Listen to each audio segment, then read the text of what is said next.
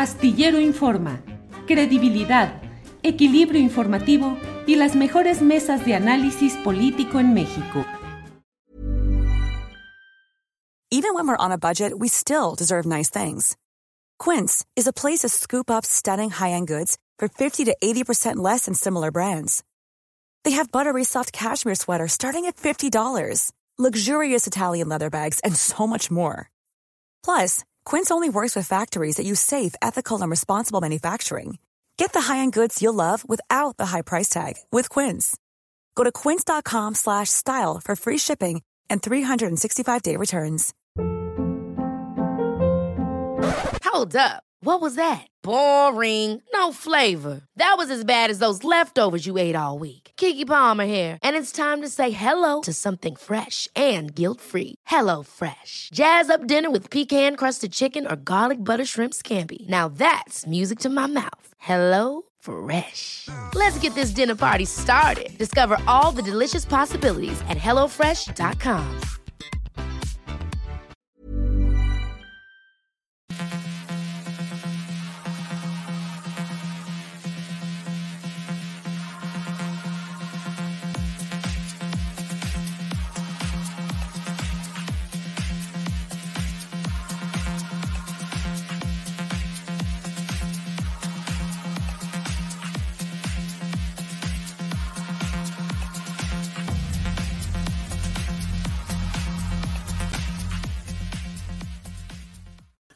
La una de la tarde, la una de la tarde con un minuto y ya estamos aquí en Astillero Informa. Muchas gracias por acompañarnos en este programa, en el cual, como siempre, vamos a tener información, análisis, debate. Muchas gracias por acompañarnos. Estamos puestos para llevarle la información más actualizada y el contexto para entender qué es lo que va sucediendo en nuestro país, para que juntos hagamos el esfuerzo de tratar de ir entendiendo qué es lo que va sucediendo. Y para ello está conmigo mi compañera Adriana Buentello, a quien saludo con el gusto de siempre. Adriana, buen martes. ¿Cómo estás, Julio? Muy buenas tardes. Pues eh, saludándolos con mucho gusto. Eh, Julio, aquí con pues mucha información. Fíjate que este encuentro por México, esta plataforma que ayer fue presentada, ya tuvo impacto también en la conferencia mañanera, Julio. ¿Por qué? A ver, dime, sí, ya vi algunas cosas, pero platícalo al estilo Adriana Buentello, por favor. Julio, fíjate que ayer justamente comentábamos esta eh, pues esta parte extraña en la que personajes pues, opuestos como la Bastida y Cárdenas estaban apoyando e impulsando esta plataforma. Hoy el presidente de la República pues ya puso también en el saco de los adversarios a, a, Cuauhtémoc Cárdenas, aunque también le reconoció el haber sido impulsor de un movimiento. Vamos a escuchar qué fue lo que dijo.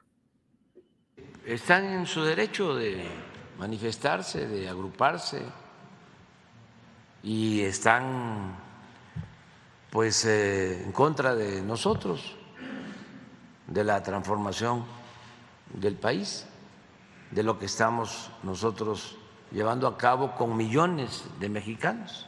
Pero es este, normal, es que tienen que ejercer su derecho de manifestación y no están de acuerdo con nuestro proyecto de transformación, que están más cerca del bloque conservador, es una especie de ala moderada del bloque conservador. ¿Considera Cárdenas adversario, presidente? En política sí, si él asume una postura de este tipo. Lo estimo mucho, lo respeto, lo considero precursor de este movimiento, pero estamos viviendo en un momento de definiciones. Y esta ancheta está muy angosta, no hay para dónde hacerse. Es estar con el pueblo o con la oligarquía. No hay más. No hay justo medio. La ancheta está muy angosta, dice Adriana. Y mira, el presidente de México, Andrés Manuel López Obrador, como político, todo el tiempo evitó señalar una confrontación directa con el personaje que le antecedió en el liderazgo político de la izquierda electoral. Recordemos que durante un largo tiempo el líder histórico se le decía el guía moral de la izquierda electoral era el ingeniero Cuauhtémoc Cárdenas, con quien precisamente Andrés Manuel López Obrador comenzó su carrera dentro de lo que luego sería el Partido de la Revolución Democrática y eh, las diversas contiendas presidenciales, tres en las que participó Cuauhtémoc Cárdenas. Eh, pero siempre López Obrador decía, no me voy a pelear con la historia. Eso decía siempre.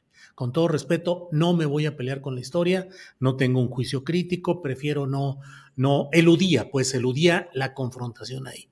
Pero hoy las cosas, pues creo que como él dice, dice en términos muy coloquiales, la ancheta está demasiado angosta, pero pues la verdad es que hoy toma esta decisión y lo incluye ya en la lista de los adversarios. Dice, si está del otro lado, pues es un adversario.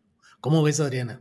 Pues no hay justos medios. Ahora sí que ya también por eso entendemos por qué nos ponen a todos por igual, ciudadanos, periodistas, de en uno o en otro lado.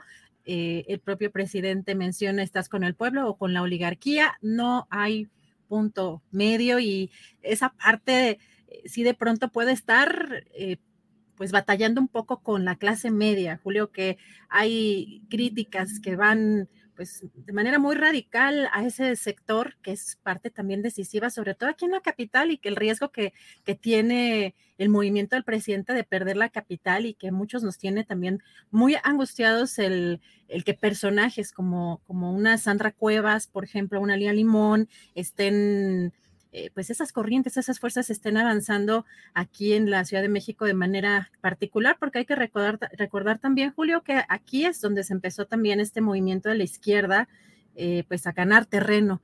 Y si empieza también aquí a perder terreno, pues eh, los ciudadanos estamos también en medio. Así que esta, esta postura muy radical del presidente, que ya la conocíamos, pero él la, la reafirma, llama mucho, llama mucho la atención.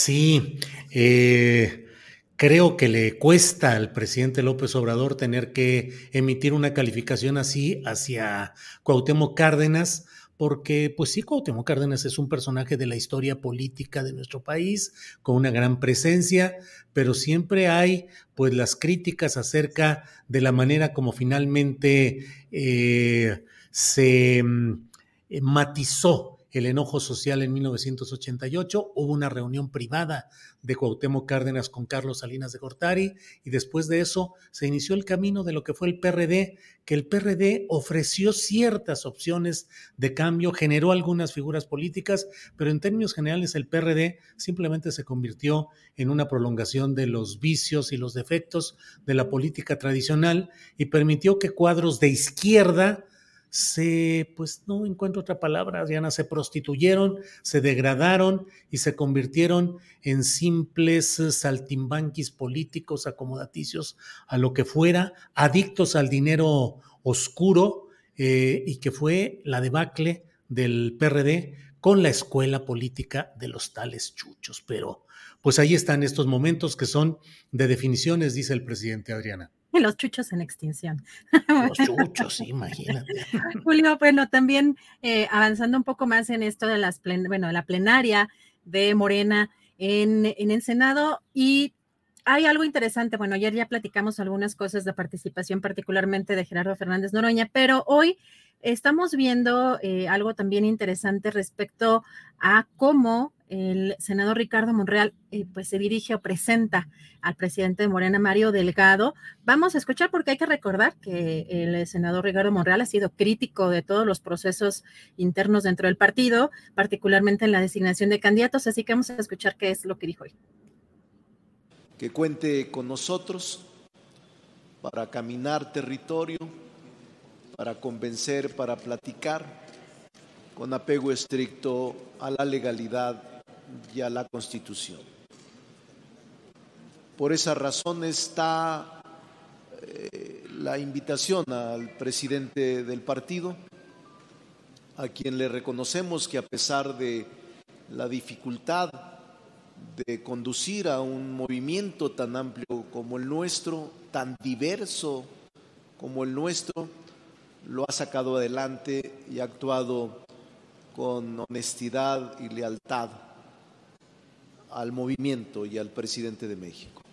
Enhorabuena, Mario.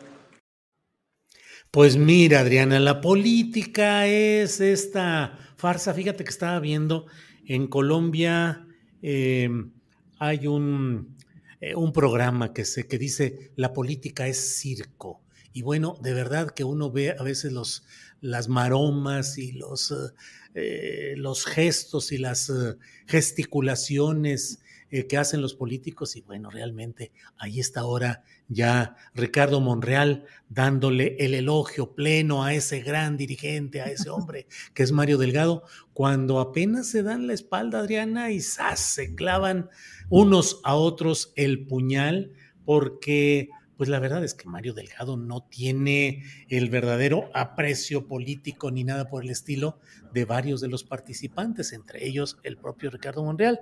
Pero bueno, Ricardo Monreal jugándole hoy al anfitrión amable, cuidadoso con todos, eh, en esta etapa de reconciliación, que mira Adriana, ya habrá tiempo de analizarla con más cuidado pero la propia Claudia Sheinbaum ha lanzado el mensaje de que a todo compañero que sea calumniado, dijo, hay que salir a defenderlo, no por él, sino porque el ataque es a la 4T creo yo, Adriana, que se está entrando ya en una etapa, uy, de cobertura de elogios mutuos, de miel embarrada entre todos, para decir unidos, vamos unidos. La consigna es la unidad, aunque por abajo se están pegando unos golpazos, pero bueno, ahorita es la unidad. Esa es la canción de moda que traen ahorita, Adriana. Así es, y justamente hoy Mario Delgado anunció pues ya las fechas de la convocatoria nacional para el 24. Vamos a escuchar qué fue lo que dijo. Habrá interesados respecto del 2024. Les adelanto algunas cosas. Primero, tendremos convocatoria para este proceso en julio de este año. En julio de este año. Vamos, tenemos que establecer algunos compromisos para todas y todos, que se debe anteponer el proyecto de la cuarta transformación ante todo. Es decir, quienes quieran participar dentro de este proceso, pues se deben de comprometer con el proyecto de la cuarta transformación, que eso es lo que nos convoca. Tercero, que asumamos que la decisión de la persona la debe tomar el pueblo y manera de conocer la decisión y la voluntad del pueblo que tenemos en nuestro partido y que nos ha dado victorias y resultados contundentes es el de las encuestas.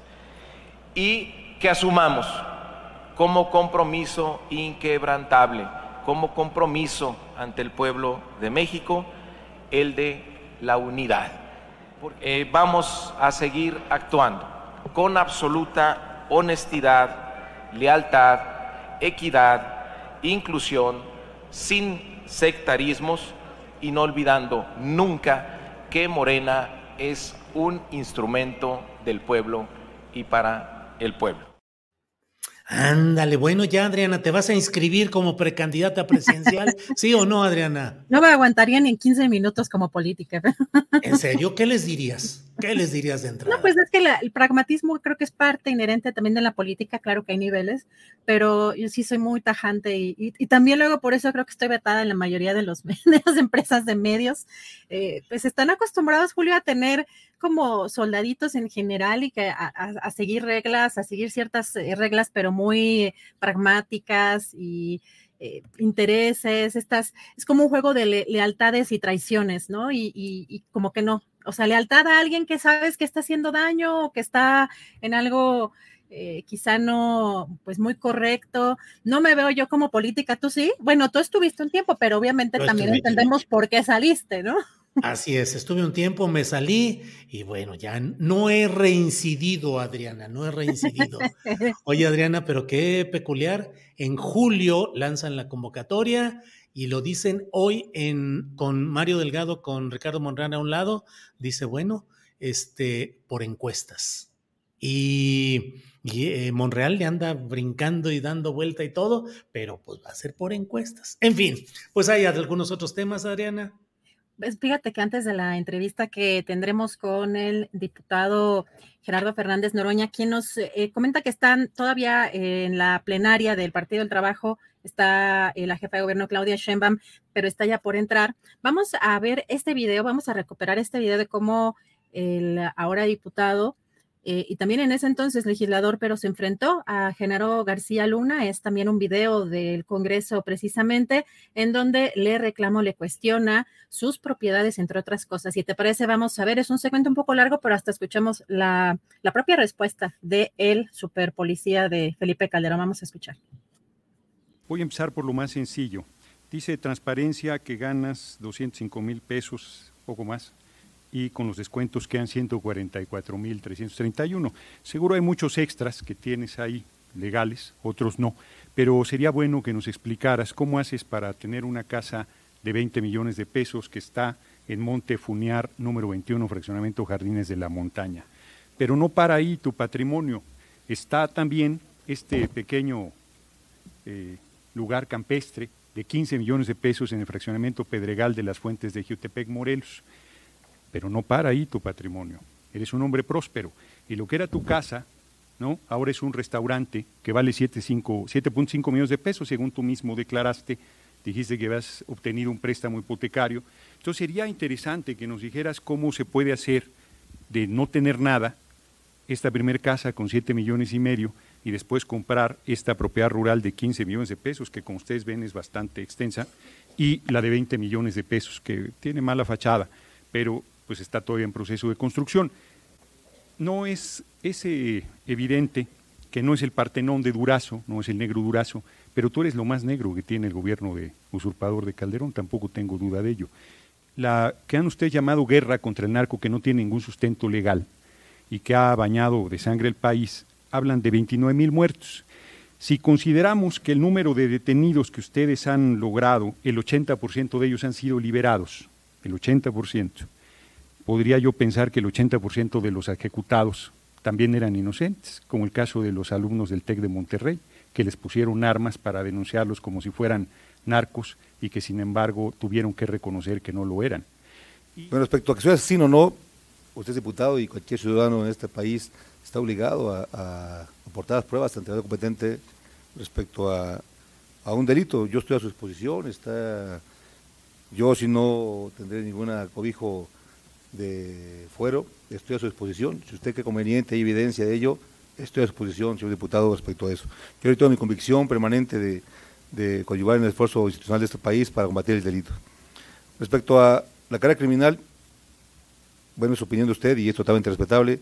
Debo decirle que, este país y está, es público lo que ha sido mi carrera profesional y personal y está a su disposición para que usted tenga acceso a ello. Voy a entrar muy particular a lo que usted señala respecto al patrimonio de mi familia y el personal, con todo gusto. Primero decirle a usted que soy de los, de los funcionarios públicos que no ahorita, desde hace años, es pública mi declaración patrimonial. Es pública. Yo decidí que fuera pública. Por eso es que usted tiene acceso a esos datos que están mal interpretados. Respecto a, eh, ¿qué más era? Respecto a parte, bueno, ¿cómo lo he hecho? Pues trabajando, diputado. He trabajado, llevo trabajando en el sector público 22 años. Y está a su disposición lo que he devengado, lo que tengo de deuda hipotecaria con los bancos, lo que trabaja mi esposa hace años. No se hace una propiedad de 20 millones, ni de 7 millones y medio, ni el restaurante, ni esas cosas, con un salario de 150 mil pesos mensuales. Eso es evidente. No le van a salir los números de ninguna manera. Pero es terrible que gente como usted esté en funciones públicas y nada menos que en la de seguridad pública. George Orwell con 1984 se quedó corto. Este es un gobierno donde efectivamente todo es al revés y los mayores delincuentes están al frente de la seguridad pública. Qué tragedia para el país, pero no descansaremos hasta verlo en la cárcel, García Luna. Bien, pues mira lo que son las cosas, Adriana, cómo con toda puntualidad y oportunidad se le ha ido señalando por parte del diputado Fernández Noroña en aquella ocasión pues todo lo que ya sabemos y que forma parte de esa memoria colectiva en la cual Fernández Noroña fue efectivamente el único político que fue capaz de decirle en su cara de manera directa, de una manera riesgosa para la propia seguridad de Fernández Noroña, toda esta serie de cosas. Y ahí es donde uno se pregunta a veces, Adriana, cuando lee todos estos comentarios en diversos espacios periodísticos en los que de una u otra manera algunos relevantes comentaristas y periodistas del sistema tradicional mm, defienden de manera sesgada o aparentemente encubierta a Genaro García Luna, uno dice, ¿por qué no hubo en su momento el escándalo de todos ellos frente a esos hechos de corrupción, sino todo lo contrario, el acomodo, el arreglo y muy probablemente el beneficio económico porque García Luna practicaba esa eh, regla de la política tradicional de bañarse pero salpicar. O sea, salpica al periodista, salpica al columnista que se vuelca en elogios para todos estos personajes. En fin, pero pues ahí están esos videos, Adriana. Bueno, yo me acuerdo que además en, en esa época, bueno, alrededor de 2010, 2000, 2011, eh, nos pusimos, bueno, en, esa época a buscar en, la plataforma que era relativamente novedosa la parte de transparencia en la gestión de García Luna en la Secretaría de Seguridad Pública. Eh, por ejemplo, la, compra de unas USBs, Julio, y que yo hasta me, quedé sorprendida porque te menciona por pieza. Y cada uno estaba eh, registrado por cuatro mil pesos. Y dije, bueno, ¿de cuántos gigas tendría que ser un dispositivo de USB que compre la Secretaría de Seguridad Pública para que cuesten cuatro mil pesos. Y te hablo del 2010, 2000, 2011. Esto parte, fue parte de lo que le reclamó eh, o le, le, cuestionó eh, Gerardo Fernández Noroña a Genaro García Luna, pero también, pues él mismo con, con todas las letras le menciona que también son eh, recursos ilegales, ¿no? Y pues sí es interesante cómo en diferentes momentos se enfrentó a, a este personaje ahora enjuiciado en Estados Unidos y que en algunas semanas veremos qué sucede con, con este personaje. Por lo pronto, pues parece que el día de ayer el testimonio no fue del todo bien recibido, así que esperemos que pues, los siguientes sean, pues tengan un mejor impacto en el, en el jurado, Julio. Sí, sí, así es todo lo que estamos uh, viendo y lo que se está. Eh, pero mira, por aquí vi una eh, un comentario que son de esos que dices, bueno, ¿qué sucede en esta vida? Ya no lo vi. Fíjate que yo también por ahí alcancé a ver que no me iban a aceptar en Morena. Ay, déjeme, estoy muy triste por eso. No te, no te iban a aceptar en Morena. No queremos, no queremos a gente como Adriana Morena pues no, ni yo tampoco quiero estar en ningún partido, pero... Oye, mira este personaje, digo, Juan Ludwig, quién sabe quién será, dice, Julio, tú aplaudes todo de la 4T, también serás juzgado junto con AMLO cuando salgan todos sus tratos sucios con el narco, ¿sabes, mano? Pues ni modo, ya está el paredón contra algunos de nosotros desde ahora montado, Adriana Buentello, porque mm, muchos de los que guardaron silencio absoluto en el pasado, ahora esgrimen mucho esta, e, estas frases, Adriana, que al menos ahí me llegan mucho por internet, por las redes sociales. Te vamos a juzgar también. Cuando termine toda esta dictadura, serás eh, repudiado por el pueblo. Y, claro. y a todos esos que fueron parte de la dictadura eh, del pasado, del PRI, del PAN, cómplices de la corrupción, silenciosos, los pasamos por el paredón nosotros, los pusimos frente al, lugar para acribillarlos, pues no, es un proceso en el cual estas voces exageradas solo ahí quedan. Por cierto, Adriana Buentello, que estaba viendo, fíjate que los dirigentes de estos mini partidos, que bueno, bueno, bueno, eh, están ya anunciando que hoy van a definir cuál es la postura de ellos respecto a las elecciones en el Estado de México Fernando González, que es el yerno de la profesora Elvester Gordillo, que fue el dirigente de las redes sociales progresistas y ahora tiene otra organización que no me acuerdo cómo se llama, pero digamos que es la misma historia. Eh, luego, los de Fuerza por México que es esa creación que trataron de hacer con el patrocinio de Monreal y de eh, Alejandro Murat, y que es una creación de un grupo que se dice que son la CTM de la 4T y que han obtenido una serie de concesiones sindicales y laborales en este lapso. Y luego Eric Flores, el que fue el dirigente nacional del Partido Encuentro Social y ahora solo preside el Partido Encuentro Social Morelos. Ahora dicen que van a ver ¿qué hacen? Lo peor, Adriana, es que van a acabar apoyando a la profesora Delfina Gómez. Pues ya sabemos que además también son como estos satélites, ¿no? Que, que están buscando ver de dónde, eh, pues de dónde sacan eh, provecho. Pero sí, precisamente es eh, que mencionabas es Fernando González de, redes sociales, ¿no? Progresistas. Este que sí todavía. Ahora se llama de otra manera. Se llama de otra manera. Y eh, el, partido Encuentro Social, es que, es que fíjate que estuve buscando su evento porque sí nos llegó la, invitación, pero estuve buscando su evento justamente en redes eh, sociales o el streaming y no lo, no lo encontré. De hecho, sus redes sociales la verdad es que están muy poco, muy poco alimentadas. Movimiento Nacional Progresista se llama ahora la organización que preside Fernando González Sánchez, que es el yerno de la profesora Elba Esther Gordillo y fue el director, el líder de las redes eh, sociales progresistas. Ahora se llaman Movimiento Nacional Progresista. No, hombre, por siglas y por juego de palabras no paramos, Adriana. Así es, Julio. Pues eh, también vamos a ver mucho movimiento en ese tipo de, de partidos. Y fíjate, por acá también estaba viendo que soy, soy conservadora de closet, Julio. Fíjate, no estaría interesante también, pronto tenemos la brújula un poco perdida, ¿no? Eh, yo en general eh, creo que nos podemos incluir todos, sobre todo en, en cuanto a derecha e izquierda y que el presidente también mete en un saco muy particular como a todos. Ahora me llamó mucho la atención cuando llama, eh, pues, el ala moderada del conservadurismo, pues, ¿qué significa todo eso? Pero de pronto cuando nos, nos dicen, ¿no? Gente que, hemos estado en la izquierda y, no en la parte política, ¿no? Una visión de izquierda. Digo, imagínate yo con mi pañuelo verde si me van a aceptar en el PAN, por ejemplo, ¿no? Claro. ¿No?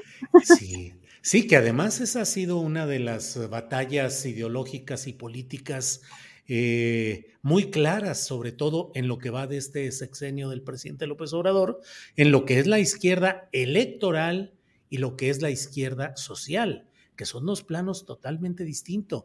Y una muy buena parte de la izquierda social, la que está en los movimientos de defensa de la tierra, de protección del medio ambiente, de, la, de los derechos sexuales, de la diversidad sexual, eh, muchos de esos movimientos son de la izquierda social, que no tiene muchas veces ninguna coincidencia con la izquierda electoral que está llena, pues impregnada de muchos de los vicios del sistema electoral, del sistema político. Ya lo hemos hablado en otras ocasiones, Adriana, la gran hazaña de Jesús Reyes Heroles, el viejo que dicen para diferenciarlo de sus hijos, eh, eh, ideólogo del PRI, del sistema, pues el gran eh, mérito que tuvo fue el de reformar el sistema político mexicano para darle a la oposición, a las oposiciones electorales de izquierda y de derecha, espacios en las cámaras, es decir, diputaciones, senadurías de mayoría, de representación proporcional, como quieras, pero era darle un pedacito del pastel para que pudiesen estar pues, más tranquilos comiendo el pastelito y no haciendo tanto ruido. Y el otro, que es un elemento fundamental de la perversión política que vivimos, el dinero, el dinero. En cuanto la política se ha seguido haciendo por dinero, con dinero y buscando dinero, las cosas se han vuelto totalmente contrarias al interés colectivo. Y entonces hoy muchos de los grupos de la izquierda electoral lo que hacen es pelear el dinero, pelear los cargos, pelear el poder y van en contra incluso de la propia derecha, de la propia izquierda social. Pero bueno, pues así estamos. Ahora, Adriana, pues con la noticia de que no va a poder estar con nosotros Gerardo Fernández Noroña, que teníamos desde ayer concertada la eh, entrevista con él, está en los entretelones de la izquierda electoral, precisamente ahorita porque tienen alguna reunión y está ahí. Y bueno, pues nos han mandado decir que no, no se va a hacer la entrevista, pues ya la dejaremos para otra ocasión, Adriana. Sí, pues, y confirmamos en la mañana todavía, eh, digo, creo que también este, eh, nos agarraron 10, 5 minutos antes que entraba 15 minutos más tarde y así nos tuvieron hasta que de plano, pues no, este, no, no, no se eh, pues no hubo formalidad en ese compromiso, pero pues si en, algún otro momento esperemos tenerlo. La verdad es que incluso este segmento está, pues estaba pensado justamente en, preguntarle y que a mí me parecería interesante, eh, Julio, en este contexto del juicio contra Genaro García Luna, si uno de los pocos legisladores que fue, o de los pocos políticos que se enfrentó de manera directa a alguien como Genaro García Luna, pues no tuvo miedo por su vida, incluso en, pues en, una, en un contexto en el que justamente la información y todo lo que encaró eh, eh, el, legislador, pues era parte de lo que de lo que escondía la prensa o de lo que no se de lo que no se conocía y, con todas las letras eh, y con todas las palabras mencionó pues muchos hechos, incluso pues este asesinato de los, de los estudiantes del TEC, ¿no? Eh, fue uno de los tantos casos, el caso de eh, Israel Vallarta y Florence Cassé también fue mencionado en alguno de los momentos también en esta participación, así que pues hubiera sido muy interesante tener su, tener su comentario respecto a lo que está pasando allá, pero bueno, esperemos pronto poder tenerlo en este espacio. Pues sí, así están las cosas. Y mira, en otro de los eh, eh, puntos eh, de esta política de veras de, de tanto, de tanto brincar, como los funambulistas, como los que van en, en el circo haciendo equilibrio sobre la cuerda floja. Dice, ha dicho Mario Delgado, que lo que está haciendo Ricardo Mejía Verdeja en eh, Coahuila es una traición porque podría llevar a la derrota de Morena en Coahuila. Y me llama la atención porque lo que dice Mario Delgado lo dice con autoridad, con doctorado, porque él justamente avaló e implementó en San Luis Potosí los mecanismos de traición a Morena para que Morena perdiera la elección en San Luis Potosí y ganara el Partido Verde con Ricardo Gallardo Cardona documentado, probado, sin ninguna duda, en San Luis Potosí, Mario Delgado hizo todo para que perdiera Morena. La candidata de Morena, cuyo nombre siempre se me escapa, dicen luego que Mónica Rangel, Mónica Rangel, dicen que luego, he oído que dicen, ha de ser muy coda esa persona cuando se le olvida a uno el nombre. Bueno, siempre se me olvida Mónica Rangel, que era la secretaria de salud del gabinete priista de Juan Manuel Carreras y entró a última hora y todo fue para que perdiera Morena en San Luis Potosí. Entonces ahora las cosas complicadas en Coahuila, Adriana, porque eh, pues pareciera que todo se hizo ahí justamente para que perdiera Morena y para que siguiera adelante el PRI de Riquelme y los Moreira. Así he ido viendo las cosas, Adriana. Pues sí, por eso llama mucho la atención cuando se halaga alguien como Mario Delgado, cuando las críticas por parte de pues, muchos personajes pues han sido fuertes. Y pues, en el caso también de, justamente Ricardo Mejía Verdeja, que ha dicho de manera insistente que vende las candidaturas Mario Delgado al mejor postor. Así que, pues es interesante eh, y por eso también quise compartirles ese segmento donde el senador Ricardo Monreal halaga a Mario Delgado. Eh, pues llama mucho la atención porque la unidad es una cosa, pero también la hipocresía es otra. Sí, sí, sí, sí, sí, pues digo, y fíjate cómo la insistencia de eh, Ricardo Mejía en su defensa frente a lo que le dice Mario Delgado, él insiste en decir, tú vendes candidaturas y colocas tus empresas para que les den moches contratándolas los políticos a los que beneficias, algo así. Y la verdad es que Mario Delgado, por más que hoy se trate de, de mm, eh, a veces cuando uno escucha a los dirigentes políticos con tal enjundia eh, pretender convertirse en lo que no eran, uno dice, a ver, a ver, espérate, Mario Delgado de veras, de veras, es un hombre luchador por la democracia, por la izquierda, es un hombre con ideología definida, que ha hecho servicio a la causa de la izquierda en México. No, ha sido un burócrata que acompañó a Marcelo Ebrard, que fue el hombre de los dineros de Marcelo Ebrard en el gobierno de la Ciudad de México, que fue el secretario de Finanzas cuando tantos asuntos como la línea 12, que hay muchos señalamientos de cómo se manejó ese dinero en ese sexenio. Y luego fue eh, la carta que quiso poner Marcelo Ebrard para, para su relevo, para su sucesión, aunque por circunstancias diversas quedó Miguel Ángel Mancera. Entonces, ¿de dónde sale tanta pasión democrática y de izquierda en ciertos personajes? Pues simplemente en el rol, en el rol que, que les impone la obra de teatro. Pero sí, mucha hipocresía, Adriana, mucha. Por eso digo que la política no podría, pues no, no la podría aguantar, estar eh, pensando, sintiendo una cosa y diciendo otra.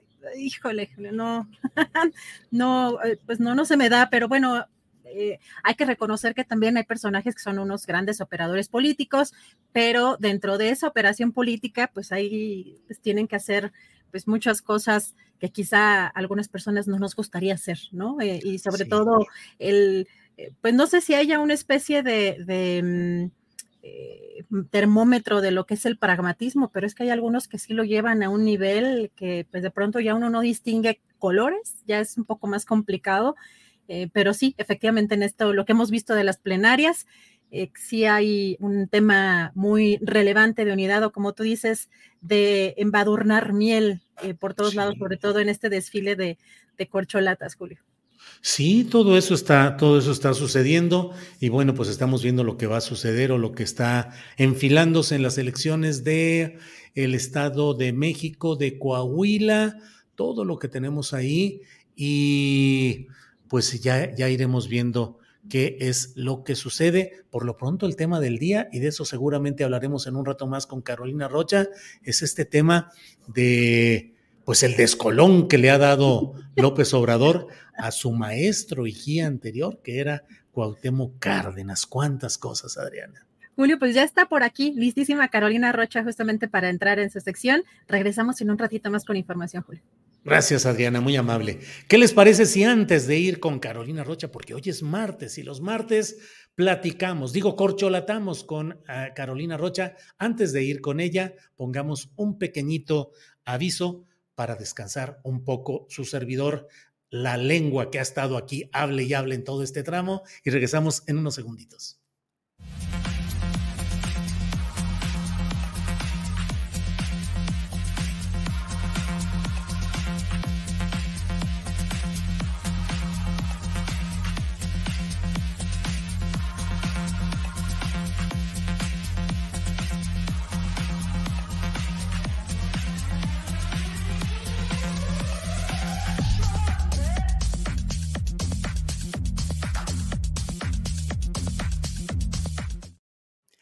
Bueno, pues son, es la una de la tarde con 37 minutos. Una de la tarde con 37 minutos. Ya estamos en este martes 31 de enero. Los martes se platica con Carolina Rocha y no solo se platica, sino que corcholatamos. Carolina, ¿cómo estás? Buenas tardes. ¿Cómo estás, mi querido Julio? Ahora sí que ya corcholatamos, pero además ya se destapó esto, pero hasta con botella de champaña. ¿Por qué con botella de champaña? Incluidos de la Unión.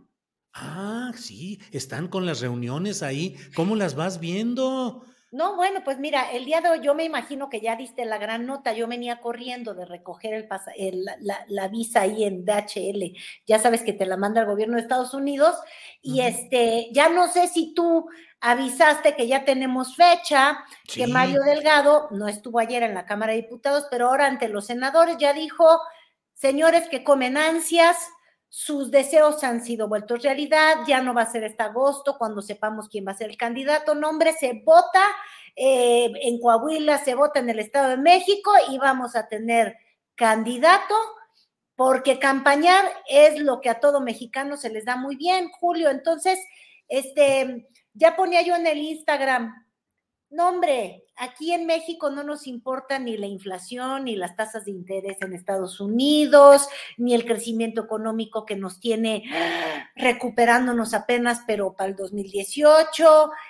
Nada nos importa tanto como saber quién va a ser el nuevo candidato presidencial, porque si algo le cambia el rostro al mexicano es que exista una campaña electoral, el gobierno es lo de menos, nunca sale bien, Julio.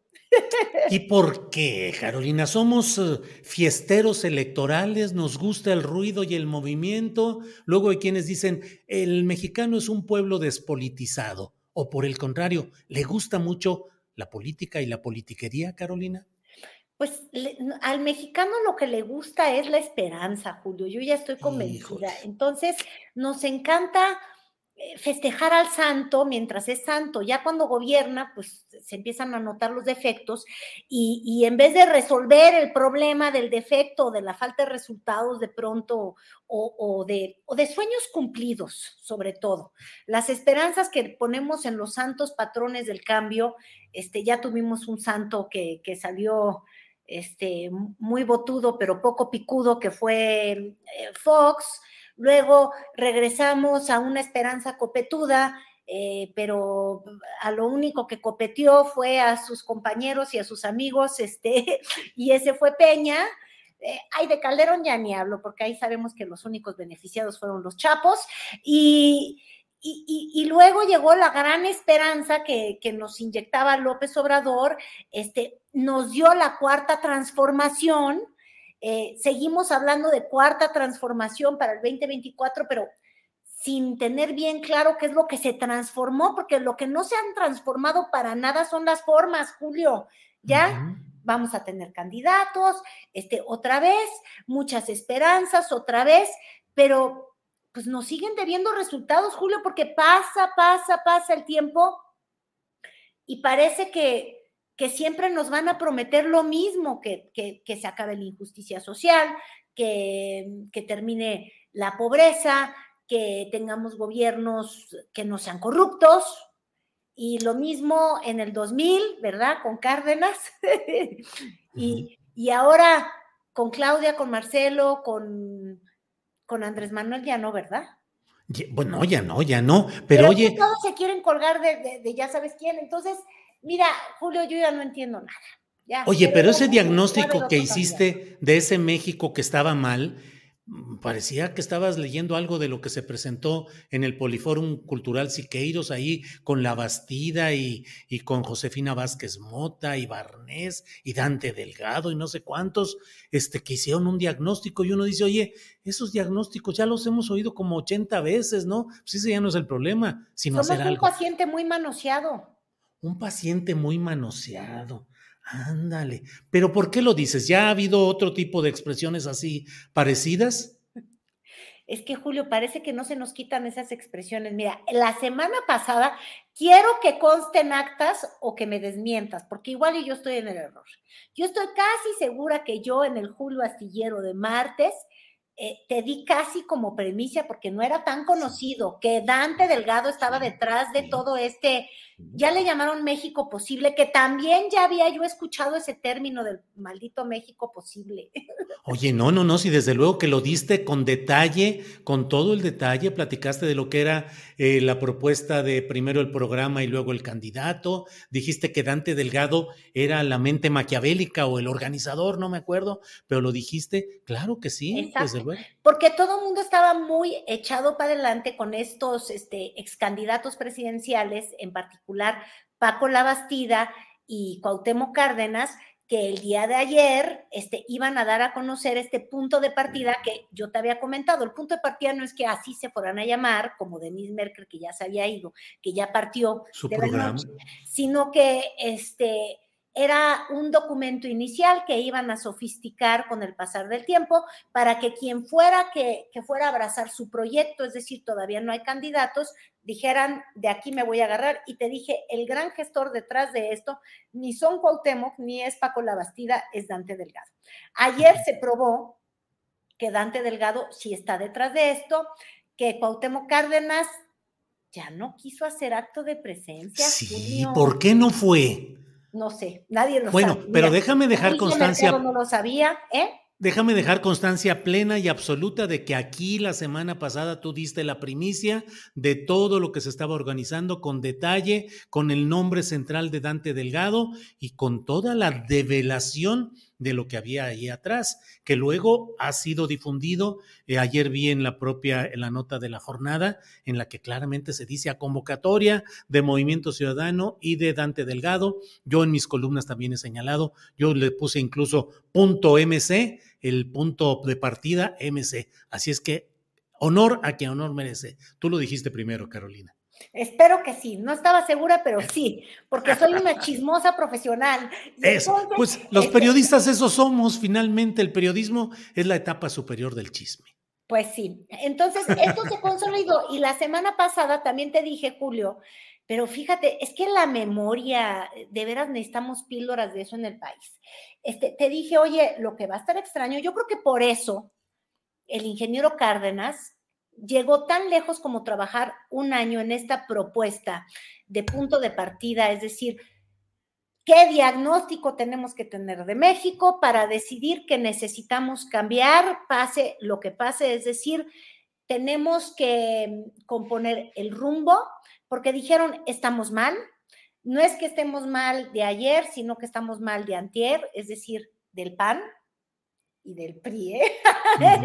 y este, lo que pasa es que a los panistas no los incluyeron en este, en este grupo y este ya que estemos diagnosticados, vámonos hacia el futuro. En ese futuro que ayudó a delinear Cárdenas, Cárdenas no se presentó y yo desde la semana pasada te decía, lo que pasa es que Cárdenas, si alguien le refresca tantito la memoria, va a ser muy difícil que se pare junto a Francisco Labastida después de las cosas que seguramente le habrá dicho en esos debates que tuvo en el 2000 cuando los dos contendían. Y entonces hoy en la mañana, perversa que soy, me puse a revisar lo que decía Cárdenas de la Bastida. Y, la verdad es que, ay, Julio, estos abrazos así, eh, después de, de, cuántos años, de más de 20 años, pues cuando uno ve lo que se dijeron, oye, sí está mal que Cárdenas tenga este reencuentro tan raro con el PRI. Entonces, físicamente no lo tuvo, moralmente sí, pero ¿te, gustaría hacer memoria para ver cómo Cárdenas hablaba de la Bastida? A ver, Andrés, por favor, corre video. A ver. En México, la vida se nos hace cada día más difícil. El PRI ha convertido a nuestro país en una fábrica de pobres y de problemas. Hay una pobreza que golpea hoy a 68 millones de mexicanos. Los salarios de 1982 para acá han perdido el 75% de su poder adquisitivo, solo 25% en este gobierno de Cedillo. Esta situación tiene responsables, el PRI y sus gobiernos, que por décadas nos han agraviado, que no ven ni oyen, que solo saben mandar, reprimir y enriquecerse. Hijos de la guayaba, esos del PRI, Carolina Rocha, todo lo que les dijo y al tal La Bastida también. Ah, caray, pero ahora ya andan. ¿Cómo los ves? ya andan de la mano, pero fíjate, yo creo que esta refrescada de memoria para mí también fue muy iluminadora, mi querido Julio, porque dicen que los problemas no son nuevos, pues no, los de la pobreza, este, la, la marginación, todo esto no es nuevo, pero a mí lo que me llamó la atención en ese diagnóstico, éramos no éramos ni 100 millones de mexicanos y habla de 68 millones de pobres. Este, el día de hoy somos como 120 millones de mexicanos y tendremos un número un poquito menor de, de, pobres. Este, entonces, no, yo no quiero decir que sea López Obrador el que haya ido quitando toda esta pobreza, pero bueno, finalmente, entre PAN, repetición de PRI y un poco de López Obrador, el diagnóstico es menos grave, aunque ellos digan hoy en ese documento que, que, que hay mayor pobreza. Otro tema que vi ahí que le importaba mucho al ingeniero Cárdenas, el del salario mínimo. Este, yo creo que esa es la única acción en la que ha tenido una incidencia el presidente López Obrador. Este, ha sido la modificación del, del salario mínimo, que ese sí ha crecido y el poder adquisitivo en estos cuatro años, porque no ha habido una depreciación del peso, también ha aumentado. Es decir, no hemos sido un país con gran crecimiento económico, eso no creo que podamos festejar, por más que el presidente López Obrador diga que tiene otros datos, pero lo que sí es real es que el poder adquisitivo del mexicano y el nivel de pobreza extrema respecto al respecto al 2000, ¿eh? porque eh, eh, en esos términos sexenales, o sea, de cuatro años, no le ha ido mejor al presidente López Obrador. Este, en eso ha ido mejor. Entonces, si uno se recuerda esas palabras de Cárdenas, pues sí. Pues hasta su, diagnóstico. Diagnóstico, diagnóstico. diagnóstico. Bueno, y tenemos otro video que también encontraste por ahí, Carolina. Vamos a ponerlo. Por favor, Andrés. Quienes han callado frente a este asalto a la nación, quienes han exaltado y se identifican con Carlos Salinas, no pueden aspirar a gobernar nuestro país. ¿Qué nos puede decir Francisco Labastida de estos párrafos suyos escritos en 1992 que me voy a permitir leer? Hace una década se inició una transformación de fondo en el quehacer nacional. Primero se sentaron las bases, se sorteó la crisis y en los años recientes, con el presidente Carlos Salinas, dicha transformación se profundizó, lo que nos ha permitido estar en la vanguardia del, del cambio mundial. El presidente Salinas está haciendo la revolución dentro de la revolución, planteando lo que calificaría como una apertura real a la esperanza, el que México no esté condenado a ser para siempre una nación del tercer mundo, sino para que se convierta en una nación del primer mundo. El premio de esta adulación fue la Embajada de México en Portugal. Por otro lado, el PRI refuerza su campaña presidencial con lo más representativo del atraso y la corrupción en la vida política del país, con los grandes negociantes desde el poder y con la gran mapachería electoral. Ahí está Hank, ahí está Bartlett, etc. Ahí están también los grandes beneficiarios del FOAPRO, que son los grandes contribuyentes a la campaña presidencial de Francisco Labastida. Por aquí hay alguna relación de ellos. México no puede seguir gobernado por la corrupción. Podemos combatir la corrupción y poner fin a las impunidades. Solo terminando con la corrupción y la impunidad habrá seguridad para todos nosotros. Y esto es lo que vamos a hacer al llegar al gobierno. Pues los políticos se nutren de la contradicción de decir una cosa y luego otra, de desdecirse y de empacharse de lo que antes dijeron y luego tienen que procesar, Carolina Rocha. Oye, hemos hecho en estas últimas intervenciones, Julio, puros ejercicios de memoria. Desde los aplaudidores, ¿te acuerdas? De, no, más bien desde los de fuera PRI, fuera PRI, fuera PRI, que ya se fueron en alianza en, en el Estado de México. Y ahorita ver esto y decir, oye, Cárdenas era duro. Este, no solamente veía a la Bastida como salinista, y de hecho lee este, fíjate, yo la semana pasada cuando te hablaba de la Bastida te decía, es este sector del PRI que, que fue tan lastimado por, por, Carlos Salinas, que no son los tecnócratas, es el, el PRI de los sectores populares, pero tuvo que venir Cárdenas a desmentirme con un poquito de memoria para ver que en cartas escribió que Salinas era su ídolo, luego obtuvo una, embajada. Bueno, quizás, quizás ahí está el remedio López Obrador que le gusta regalar embajadas. Sí, imagínate todas las que se han dado ahora. Imagínate, igual le interesa una la, la Bastida y, y, y, vámonos. Y luego escuchar estos personajes, ¿no? Decía, ahí está Hank, pues ahí estuvo Hank que contendió por uno de los partidos que salió luego con el presidente López Obrador, este, ahí está Bartlett, sí, ahora con López Obrador, o sea, la congruencia no la encontramos por ningún lado. Y creo que lo único que hace congruente al político mexicano, Julio, es que todos creen que son presidenciables y que todos están en el juego de la sucesión de poder. De verdad, que, que, eso es lo que no tiene remedio. Eh, quizás el único remedio es que nosotros los, los ciudadanos los llamáramos mejor a cuentas, porque ni Cárdenas es un ídolo, ni Francisco Labastida, ni el rector Narro, ex rector Narro convertido a priista de, de, Peña Nieto nos van a venir a salvar, ni el salinismo que ha acompañado, fíjate, Diego Valadez Salinas, ¿no? Barnés, Salinas, o sea, em, lo que está muy claro es que el presente, o sea, la, la, oposición que se vino construyendo hasta el día de hoy, que está bajo las letras, y ya nada más les digo letras, porque es el cascarón que queda del PAN, el cascarón que queda del PRD, este, el cascarón que queda del PRI, porque fueron partidos todos secuestrados por lo pragmáticos que han sido, Julio, y por eso esta alianza del Sí por México, con un PRI que secuestró a alguien tan funesto como Alito, este, por un PAN que secuestró el tal Marco Cortés, que traicionó a Naya, ¿no? Y que ni siquiera tiene el respaldo los gobernadores del PAN, Julio, este, que serían los más este, candidateables a la presidencia. Este, lo que queda del PRD, que no queda nada más que los lambiscones que pueden llegar a ser, este, o más bien eh, quise decir no lambiscón, eh, chupamiertos, hombre, del presupuesto. Este, sí. quieren quedar eh, Parásitos, saqueadores, chupatintas. Este cascarón ya entendió un político tan hábil e inteligente como Dante Delgado que no va a poder servir como emblema para cobijar a quien quiera contender este, frente a López Obrador en el 2024, porque sigue siendo frente a López Obrador, no importa quién vaya a ser la corcholata. Este, y, y esas siglas de partidos ya no sirven y ahora lo que necesitan es fingir que son todos ciudadanos independientes. El problema es que no hay ciudadanos.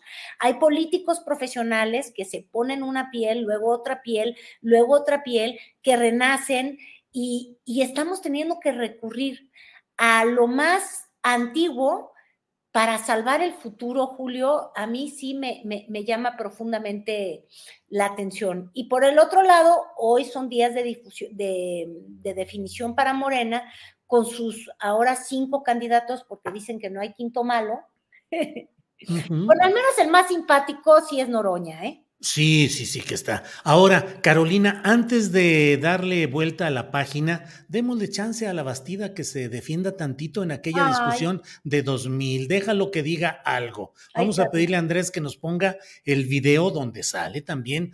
Eh, me dijeron la vestida, me dijeron, pero no, este es otro video. No? Ah, qué bueno. Este es otro video. Y no, Andrés, ahí no se defendía nada.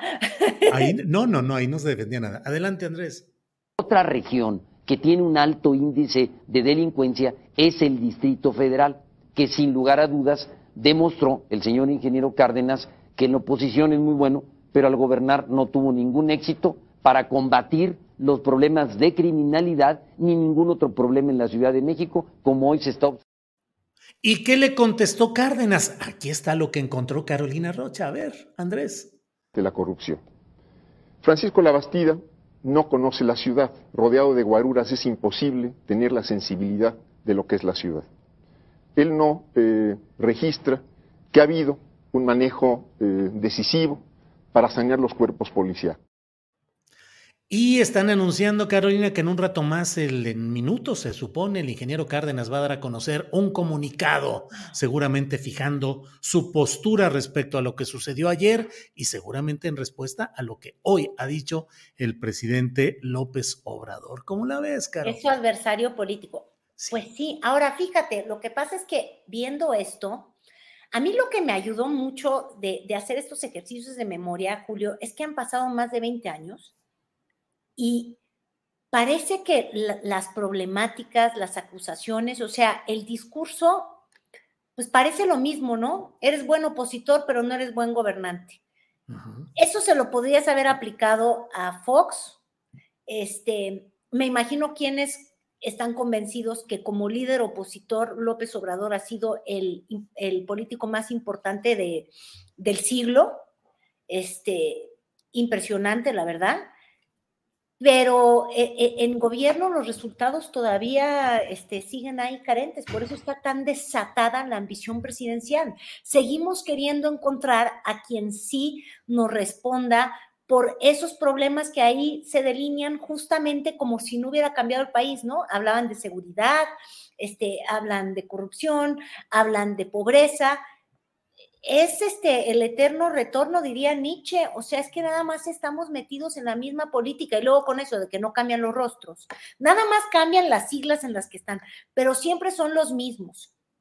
Y fíjate, este, los que son los más listos son los que no se ponen en el ojo del huracán, este, pero que siempre están moviendo los hilos, los titiriteros, y en este caso lo está haciendo de manera magistral. Eh, Dante Delgado, Julio, porque ahí, y es mi último comentario respecto a esto, a este colectivo, ¿no? México colectivo, que es bien interesante hablar. Este, está de alguna manera tomando eh, e, el control de lo que va a ser la oposición, Dante Delgado diciendo esto de sí por México no sirve, los, los partidos con las siglas viejas, aunque son más mayoritarios, no van a funcionar. Y número dos, está librando la propia guerra que tiene dentro de, su movimiento ciudadano, porque como tú muy bien sabes, y tú eres de por allá, de, bueno, es que estás viviendo allá en Guadalajara, este, pues Alfaro y Dante sí están muy peleados, Julio, no de manera muy abierta. Este, y entonces, eh, Dante le está haciendo a Alfaro que no pueda ir en un camino independiente solo, casi, casi, este, sin, sin suscribirse a este proyecto, porque este, finalmente esta guerra intestina por hacerse de movimiento ciudadano eh, eh, está llegando en puntos en los que, por ejemplo, uno cuando ve los nombres como Colosio y, que si Samuel García y demás, lo que hace Dante es provocar al Faro como diciéndole, oye, no te creas que tú tienes todo, porque mira, estos están bien arriba en las encuestas y se los ha echado por delante y Alfaro contesta diciendo, ah, pero yo soy dueño de este la gran parte de los diputados, este, yo tengo el control en, Jalisco, eh, yo tengo el control del movimiento ciudadano y Dante lo que está haciendo es mover a movimiento ciudadano hacia algo verdaderamente ciudadano en el que este, ya no pueda estar tan, tan, tan poderoso Alfaro. Entonces, eh, eh, está grueso lo que estamos viendo de, sí. de poder, ¿eh? Grueso todo en realidad. Pues ya iremos viendo, Carolina. Gracias por eh, el reporteo puntual y preciso de este asunto la semana pasada. Gracias por los videos de hoy que nos ayudan a ubicar las contradicciones del ingeniero Cárdenas. Y bueno, pues estaremos atentos a ver ese comunicado y a ver cómo sigue la pelea entre López Obrador y Cuauhtémoc Cárdenas. Oye, ¿qué esperas tú de esta respuesta de Cárdenas? ¿A ti alguien ya te fue a contar por qué no se presentó ayer? ¿Por qué se nos ¿O por qué no quiso ser un opositor frontal? ¿Será por su hijo, Lázaro? No creo, digo, yo creo que Lázaro ahí está como coordinador de asesores de la presidencia, eh, pues jugando su propio boleto. Yo creo que el ingeniero calculó que no se vería bien compartiendo el escenario justamente con la Bastida y que todo se centrara en Cárdenas la Bastida. Y entonces por eso echaron por delante como oradores algunos personajes, el final de los cuales fue un personaje relacionado con MC, como es justamente Patricia Mercado, pero dejar que otros fueran los que salían ahí. En fin, pues ya habrá chance de analizar esto y muchas cosas más, Carolina. A reserva de lo que desees agregar, yo te agradezco como siempre estos martes en los cuales platicamos y corcholatamos con Carolina Rocha. Muchísimas gracias, Julio. No, pues nada más vamos a tomarnos de estas píldoras de memorina. Y también vale madrina, porque ay, Dios mío, es que si no nos alivianamos. ¿Qué le vamos a hacer? ¿Con qué dosis recomienda usted, doctora Rocha, que, que nos tomemos esas dos eh, medicinas que propone? ¿Qué porcentaje más alto de una o de otra? Más vale madrina que otra cosa, porque es, que eh, es que la memoria nos va a poner de malas, nada más de pensar que no existe la congruencia. Entonces, mucha vale madrina y un poquillo de memoria. Carolina, como siempre, muchas gracias. Nos vemos la próxima semana. Gracias, Julio. Igual, hasta luego. Bien, pues es el martes 31 de enero, como le, he dicho, los martes se platica con Carolina Rocha. Platicamos y hablamos de corcholatas, el corcholatismo en pleno. Son las 2 de la tarde con dos minutos. Bueno, antes de, de que otra cosa suceda, déjeme ir de inmediato a nuestra mesa de periodismo donde tenemos chance de platicar a fondo precisamente con quien hoy regresa luego de una semanita que estuvo fuera y que siempre le mandamos un abrazo y nuestro, nuestro gran eh, afecto a Arnoldo Cuellar, que ya está por aquí. Arnoldo, buenas tardes. Hola Julio, qué gusto estar por aquí de regreso. Muchas gracias y gracias también por tus saludos. Igual, Arnoldo. Arnoldo, ¿cómo vas viendo lo que está pasando en esta situación de Cuauhtémoc Cárdenas, Andrés Manuel López Obrador. Por primera vez López Obrador deja el estilo que había mantenido durante años de decir, con la historia no me meto, no me peleo. Yo mis respetos al ingeniero Cárdenas y nunca había habido un mensaje así de López Obrador hacia Cárdenas. ¿Cómo vas viendo este tema, Arnoldo? No vi tan radical a López Obrador, realmente dice, en política sí, es un adversario. Eh, en todo caso, pues, más radical la postura de Cuauhtémoc de situarse junto con este movimiento donde ni siquiera es el convocante, ¿no? Es, un personaje más de reparto. Eh, si así lo decidió, eh, yo creo que tiene sus razones. Eh, también habría que ver que no es nuevo que López Obrador venga rompiendo puentes con quienes algún momento dado, y bueno, y en el caso de Cárdenas, pues hay una gran historia común, pero los ha roto con otros muchos sectores que en su momento lo respaldaron, primero pues después de, de, la toma de reforma en el 2006, y luego pues ahora recientemente ya con la presidencia de la República eh, han sido muy radical, digo, ya no te puedo, no, no, no quiero abundar en el tema de Carmen Aristegui, a la que ha, tratado también de manera muy ruda, cuando en, ciertas épocas era uno de los pocos espacios de los medios convencionales donde, donde López Obrador era, era bien recibido y daba entrevistas, ¿no? Amplias. Entonces, e, el presidente creo que es demasiado veloz para, para subirse a polémicas donde haría falta un poco más de reflexión. Pero Arnoldo, ¿es un error o es una táctica para ir generando una división de opiniones que concentre en el polo de Morena y la 4T un número suficiente de votos para la continuidad en 2024? Bueno, sin duda es una táctica, pero las tácticas también son errores, también hay tácticas erróneas. Y yo creo que eh, lo que menos necesita el país en estos momentos, y cualquier país, digo, la polarización extrema nos puede llevar a cuestiones como, como las de Perú en este momento, ¿no? Que es una construcción por años, donde todas las fuerzas políticas caen en ese discurso, se confrontan unos a otros, caen en el juego unos de otros, y aquí está viéndose la oposición o la disque oposición que tenemos, está eh, comprándole completo a López Obrador sus provocaciones pero yo creo que eh, haría falta una visión un poco más generosa de pronto para entender que el problema de este país no son los mexicanos que no piensan como uno, que los problemas de este país nos superan a todos, a los que estamos en todos los extremos, ¿no? Porque ¿dónde situarías, por ejemplo, la situación de la violencia, de la inseguridad, del auge del narcotráfico, del auge de las adicciones? Que una cosa es el narcotráfico, que es un negocio violento, y otra cosa es este saldo fatal de cada vez más personas involucradas en situaciones de, de, una epidemia de salud pública terrible, ¿no? Y que ni siquiera tenemos ya cifras, Julio, porque en este sexenio ya no se hizo la encuesta, aquella encuesta nacional de adicciones que hacía el INEGI. No sé si por falta de presupuestos. En el momento que está más grave esta, esta, enfermedad social, no sabemos, no tenemos el termómetro, tenemos impresiones parciales. Eh, yo lo veo desde Guanajuato. Guanajuato tiene una epidemia de consumo de, cristal no vista nunca. Y, que es lo que mantiene la violencia en las calles, por ejemplo, ¿no? Imagino que muchas otras entidades y ciudades del país están así. ¿Dónde sitúas eso en el marco de la polarización? Necesitas un Estado que eche mano de todo, de las ONGs que reciben dinero de Estados Unidos o de donde sea, de, médicos de pueblo, del IMSS, de, las señoras caritativas vinculadas a las iglesias, etcétera, porque no podemos, el gobierno no puede solo. Claro. Arnoldo, bien, gracias. Están ya con nosotros, Arnoldo, ya están. Arturo Rodríguez, a quien saludamos. Arturo, buenas tardes.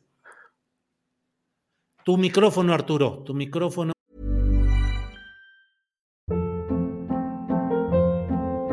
Hold up. What was that? Boring. No flavor. That was as bad as those leftovers you ate all week. Kiki Palmer here, and it's time to say hello to something fresh and guilt-free. Hello Fresh. Jazz up dinner with pecan-crusted chicken or garlic butter shrimp scampi. Now that's music to my mouth. Hello Fresh. Let's get this dinner party started. Discover all the delicious possibilities at hellofresh.com. Hiring for your small business? If you're not looking for professionals on LinkedIn, you're looking in the wrong place. That's like looking for your car keys in a fish tank.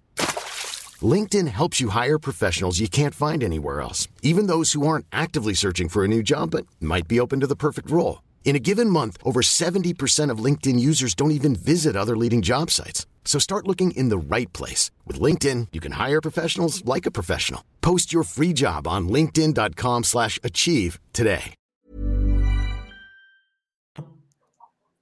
Qué gusto, como siempre. Ahí estoy ya. Ahí estás ya. El hombre de negro. El hombre de negro, todo así. Órale. Y está con nosotros el... ¿eh? Siniestro, ¿no? Siniestro. El rejuvenecido Temoris Greco o su hermano menor, no sabemos. Temoris, bienvenido, buenas tardes. Pues mira, llegando, llegando tarde para demostrar que no solo los coahuilenses pueden. Eso, eso está muy bien. Yo me voy una semana y los encuentro muy cambiados, francamente. Sí, mira nomás el Temoris totalmente ya listo para alguna nueva producción de telenovela o de cine, como galán, este, bien rasurado y todo, Arnoldo. Galán otoñal, digamos. Galán otoñal. No, este, no, el, mi, hermano Temoris todavía está de vacaciones, pero ya eh, la próxima semana va a empezar a regresar, poquito a poquito. Ah, bueno, excelente. Y como hermanos, ¿piensan lo mismo o diferente? Ya ves que ahora Cárdenas y López Obrador están agarrando caminos confrontados, Temoris. Pues este, eh, eh, no es lo mismo, pero igual. No es lo mismo, pero igual. Órale. Arturo, Arturo, ¿cómo ves este episodio en el cual el presidente López Obrador rompe su tradicional complacencia o eh, no beligerancia hacia Cuauhtémoc Cárdenas, a pesar de momentos en los que ha habido discordancias, pero López Obrador siempre había dicho, no quiero pleito, no me meto con la historia, es respetable el ingeniero y hasta hoy ha abierto fuego político y se está en espera de un comunicado de respuesta del ingeniero Cárdenas. ¿Cómo vas viendo esto, Arturo? Pues mira, yo, yo creo que el ingeniero Cárdenas ha sido poco generoso y poco solidario con el proyecto de Andrés Manuel López Obrador en diferentes oportunidades. Me parece que eh, el ingeniero ha marcado una distancia desde hace mucho tiempo eh, inclusive eh, me parece que para los simpatizantes López Obradoristas, para muchos, sobre todo de los, porque ahora hay mucho nuevo López Obradorista, pero, pero para aquellos que pues en, el primer sexenio del siglo respaldaban a, López Obrador, quedó ahí como una huella indeleble y complicada de superar eh, aquella aceptación del, de eh, un comité de organización de los festejos del Bicentenario previo a las elecciones de 2006, que, fue pues un tema que me parece ofendió a, muchas personalidades de las izquierdas partidistas históricas que en aquel momento eh, estaban con López Obrador. Ahora, los tiempos han cambiado de 2006 a, 2023 pues ya hay un, buen tramo en el que se han dado muchísimos reacomodos, gente que estaba en aquel entonces ya no está, eh, gente que no estaba en aquel entonces y que inclusive jugaron un papel eh, importante en la derrota de López Obrador en 2006, terminaron eh, asimilándose al proyecto López Obradorista. Pienso en casos como Manuel Espino o como inclusive Germán Martínez Cázares, eh, que a final de cuentas Germán pues rompe con la 4 pero Espino ahí anda. Eran muy del panismo en, aquel momento, eh, o eh, de gente que era López Obradorista ultranza y terminaron ahorita en, el, eh, pues en, la cesta de los adversarios, por decirlo así, que pensaría yo en, particularmente en los chuchos y en algunas otras personalidades que de manera independiente como veíamos hace apenas unos, unos días, unas semanas, eh, el caso de Jaime Cárdenas, ¿no? Que, terminaron pues tomando distancia y realizando críticas severas al, López Obradorismo en el gobierno. Entonces, se han dado ciertos reacomodos, pero me parece que si algo ha sido persistente eh, a lo largo de este tiempo es la toma de distancia, los escasos pronunciamientos de apoyo, las críticas a veces muy severas del ingeniero Cárdenas al presidente López Obrador, que durante todos estos años fue muy respetuoso del ingeniero Cárdenas. Eh, me parece que estas expresiones que tú ahorita recordabas, pues eh, retratan una conducta del presidente López Obrador que eh, en pocos casos se llega a observar, ¿no? O sea, el presidente pues tiene un discurso rudo, tiende a descalificar de manera muy, muy, este, eh, pues muy dura a, quienes no coinciden con él y con el ingeniero no había ocurrido. Ahora, pues esto también se inscribe en medio de un debate que es el del plan B y que me parece que, eh, retomando un poco lo que decía Arnoldo, eh, a mí algo que me, resulta chocante, más allá de, el ingeniero Cárdenas y más allá de, la polémica simplificada que suele ser la que se materializa en los contextos o en los debates polarizados, y lo que estamos viendo es una falta de rigurosidad y de datos técnicos que nos permitan eh, aquilatar pues eh, cuál podría ser la, mejor alternativa. Y en ese contexto, en este contexto de discusión simplona, pues las cosas eh, empiezan a profundizar esta división y esta polarización que hoy encuentra una expresión más con la posición del presidente respecto a, a, Cuauhtémoc Cárdenas. Bien, Arturo. Temoris, antes de pedirte tu comentario al respecto, déjame compartir con la audiencia el comunicado que ya ha enviado el eh, ingeniero Cuauhtémoc Cárdenas sobre la asamblea, sobre la asamblea de punto de partida dice que considera necesario, ante versiones equivocadas y especulaciones, hacer consideraciones. Eh, dice que el debate fortalece la vida democrática, eh, que hay que buscar que haya alternativas, eh, que dentro de sus posibilidades ha buscado la elaboración de diferentes propuestas. Y desde mi punto de vista, el párrafo central es este. Dice, sin embargo, en el caso particular de punto de partida, cuyo desenvolvimiento como documento he venido conociendo a lo largo del tiempo, en ningún momento he sido convocante de nadie para que participe en su formulación y en el ulterior desarrollo. En su momento, informé a quienes me invitaron a conocer de este proyecto y a dar seguimiento a su proceso de elaboración, que a partir de consideraciones de carácter político no seguiría participando más. Estas son las razones de mi ausencia en el acto celebrado ayer para hacer público el proyecto Punto de Partida México Colectivo. ¿Cómo ves, Temoris Greco? Pues mira, este, a mí, a mí me parece que, como, como, como ya señaló Arturo, no escuché a Arnoldo, venía, venía corriendo una bicicleta para acá, pero este, a mí me parece que la, que la respuesta del, del presidente López Obrador fue mesurada y correcta en el escenario que se tenía antes de que, antes de que conociéramos la carta que acabas de dar a leer, de, de, leer. Eh, en, en, ese escenario anterior, que no era el correcto, eh, Cárdenas se había colocado no como adversario del presidente, sino como, eh, como uno de los, de los sustentos de un proyecto político que sí es adversario del proyecto que está ahora en la, en la presidencia pero, pero o sea, no, no, no es una cuestión personal. Y me parece que el, que el, presidente hizo bien al mostrar eh, su respeto por Cuauhtémoc Cárdenas. Señala Arturo que no es lo que hemos visto en otras ocasiones con, con, con Andrés Manuel. Y, es cierto, o sea, creo que este, sí, el, el, ingeniero Cárdenas tiene una figura y una importancia en la lucha por la democracia en México y en la lucha por banderas de izquierda, no por todas las banderas de izquierda, pero sí por varias, que tenemos que reconocer.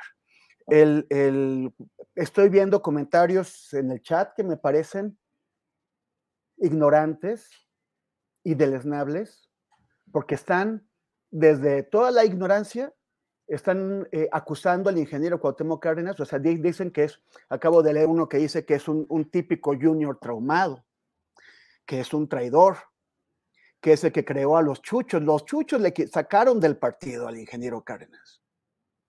Pero, pero de, de, pronto está esta tendencia que en el momento, o sea, que, que, hemos visto muy acentuadamente, que en el momento en que no estoy de acuerdo con algo de lo que dices, te acuso de, de todo lo peor y además desconozco toda tu trayectoria. De pronto ya te conviertes en una persona que toda la vida estuvo embosada, escondida entre la mafia del poder, simulando que estabas en la izquierda o en las luchas democráticas, pero ahora porque ya no me gusta lo que estás diciendo, te descalifico hoy y, descalifico todo lo que has hecho a lo largo de, tu vida. Y recordemos, sobre todo esta persona que dice que el ingeniero Cuauhtémoc Cárdenas es un junior traumado. Recordemos que la vida del ingeniero Cárdenas ha estado varias veces en peligro, que él se puso en peligro, que, que enfrentó al régimen con Miguel de la Madrid y con Carlos Salinas de Gortari, un régimen que, por, cierto, sobre todo con, con de la Madrid, eh, ahí estaba Manuel Bartlett como gran operador siniestro de toda la violencia del Estado mexicano. Él lo enfrentó con Porfirio Muñoz Ledo, cuyas posturas ya no comparto, pero que también jugó una parte muy importante, con Ifigenia Martínez, con Rosario eh, Ibarra de Piedra, con el ingeniero Eberto Castillo, que ya no se encuentra con nosotros. Es, decir, con, gente de gran nivel. Y en ese momento le tocó a Cárdenas ser la figura que estaba enfrente. Quien dice que es un junior traumado, no tiene absolutamente la menor idea de lo que es ponerse frente a un régimen como el priista y amenazar con su caída, con derribarlo, porque eso es lo que pasó en 1988. Él, Cuauhtémoc Cárdenas también fue el primer jefe de gobierno de la, de la Ciudad de México, abriéndole un hueco en el corazón a ese sistema priista que tres años después, en el 2000, finalmente se dio la presidencia de la República. Entonces me parece que eh, muy, muy a diferencia del presidente de la República, que sí, que incluso con esta costumbre que mencionaba Arturo de, de ser rijoso, ni siquiera él se, se, atreve a desconocer la trayectoria del ingeniero Cárdenas porque sabe, porque eh, sabe que es muy importante, porque sabe que el, presidente López Obrador no estaría ahora en la presidencia sin el trabajo que esa generación hizo, que realizó. Sí. Entonces, Creo, que, creo que hay que, o sea, uno puede de, sentir ya eh, con, él, con esta carta nos está diciendo que en realidad no, es, no, no forma parte de este proyecto de Movimiento Ciudadano. Me parece eh, bien, bien que lo haga, creo que él puede participar en las cosas en las que quiera y también poner su raya, excelente, pero sobre todo hay que reconocer el trabajo denodado de quienes nos precedieron. Y, el ingeniero Cárdenas estuvo al frente de toda esa generación. Bien, Temoris. Arnoldo Cuellar, tu primera lectura del comunicado, ¿qué significado tiene? ¿En qué contexto lo lees, Arnoldo? Bueno, pues eh, eh, andábamos haciendo una revolución donde no tenía sentido hacerla, ¿no? Eh, pues Cárdenas debió dejar claro esto desde antes, porque si no su nombre fue utilizado, y eso también es grave. Si él les avisó con tiempo que ya no participaba más y lo siguieron anunciando, pues digo, es e, este movimiento que pretende democratizarnos, transparentarnos, este, cambiar a México, etcétera, empieza muy mal, ¿no? Típica triquiñuela eh, del doctor Narro y compañía y de Dante Delgado. Eh, entonces yo creo que el, problema hoy no es eh, Cárdenas y lo que López Obrador dijo de Cárdenas, etcétera. El problema es que una vez más esta viejísima clase política, y no me refiero solo a la edad, eh, intenta un nuevo plan C o Z, y, ya no se sabe, que no va a ninguna parte. Entonces podemos situarla en el tema de los esfuerzos fracasados por entender el momento actual de México, por entender la conexión que López Obrador mantiene con un sector importantísimo del electorado y por tratar de construir alternativas con un mínimo de imaginación política, pese a que le echaron ganitas con el tema de la charla tipo TED Talk y, la eh, parafernalia y toda la iluminación y los adornos, etcétera, sigue siendo eh, pues un pensamiento político bastante anacrónico, ¿no? Que cree que nos va a venir a vender una vez más con un diagnóstico que está en cualquier tesis plagiada de un estudiante de ciencias políticas, otra vez una solución a los problemas de México, pero más allá de eso, usar ese intento como un regreso a las mieles del presupuesto, ¿no? Bien, Arnoldo. Eh, Arturo, ¿cuál es tu lectura de este documento? Dice el ingeniero Cárdenas que en este caso, de este punto de partida, el desenvolvimiento como documento he venido conociendo a lo largo del tiempo, dice, que no fue convocante de nadie, para participar en su formulación y en el ulterior desarrollo. Dice, en su momento informé, no precisa exactamente si ese momento fue hace días, hace semanas o meses. Informó a quienes le invitaron a conocer ese proyecto que a partir de consideraciones de carácter político no seguiría participando más. A mí me llama la atención saber cuáles serían concreta y precisamente esas consideraciones de carácter político, el momento preciso en el que informó y en fin. ¿Cuál es tu lectura de lo que estamos platicando, Arturo? Pues mira, yo, yo eh, creo que carezco de los eh, referentes históricos. Eh, en muchos sentidos respecto al ingeniero Cárdenas. Es decir, conozco las generalidades, ¿no? La corriente democrática, el Frente Democrático Nacional, el PRD, etcétera, eh, sus postulaciones, la jefatura de gobierno, pero creo que en los últimos años ha tenido algunas declaraciones o expresiones sobre su retiro de la vida política. De hecho, es muy difícil conseguir entrevistas con él. No, no, no todo mundo cuando le pide eh, él acepta, es muy cuidadoso, muy prudente, muy, dirían los jóvenes, muy old school, eh, suele, suele. Entonces, me parece que, eh, digo, aventuro la posibilidad de que él esté diciendo en su momento, pues porque lo viene diciendo desde hace tiempo, que él ya no, este, y que en este caso pudiera estarse refiriendo a eso.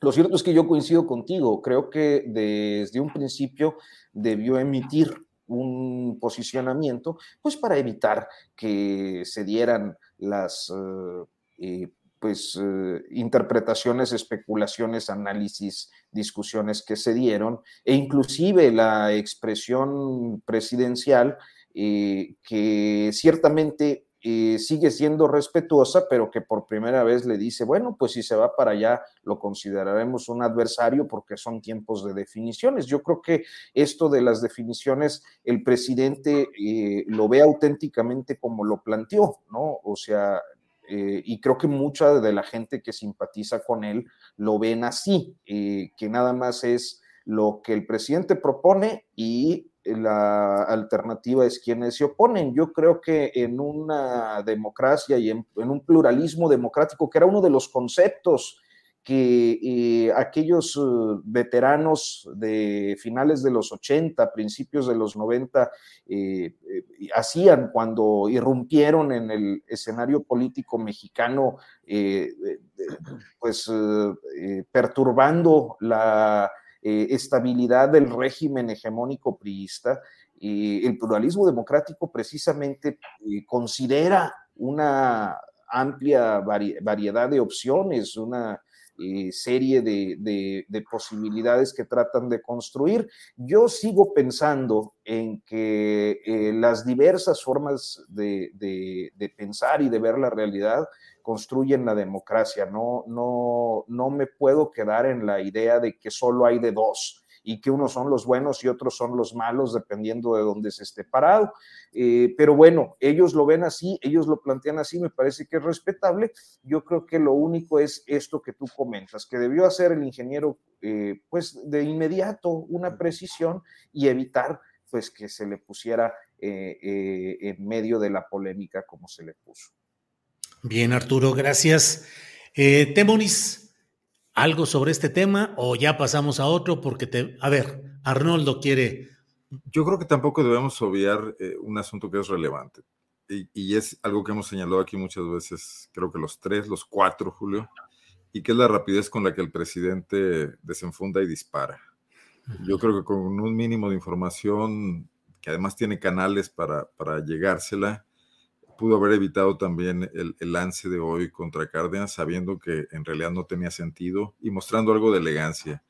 Y, creo que sí haría falta de pronto que López Obrador matizara mucho su planteamiento de, lograr dos posturas tipo eh, Bolsonaro, Lula, etcétera, eso que, que, yo insisto que no nos llevan a ninguna parte, ¿no?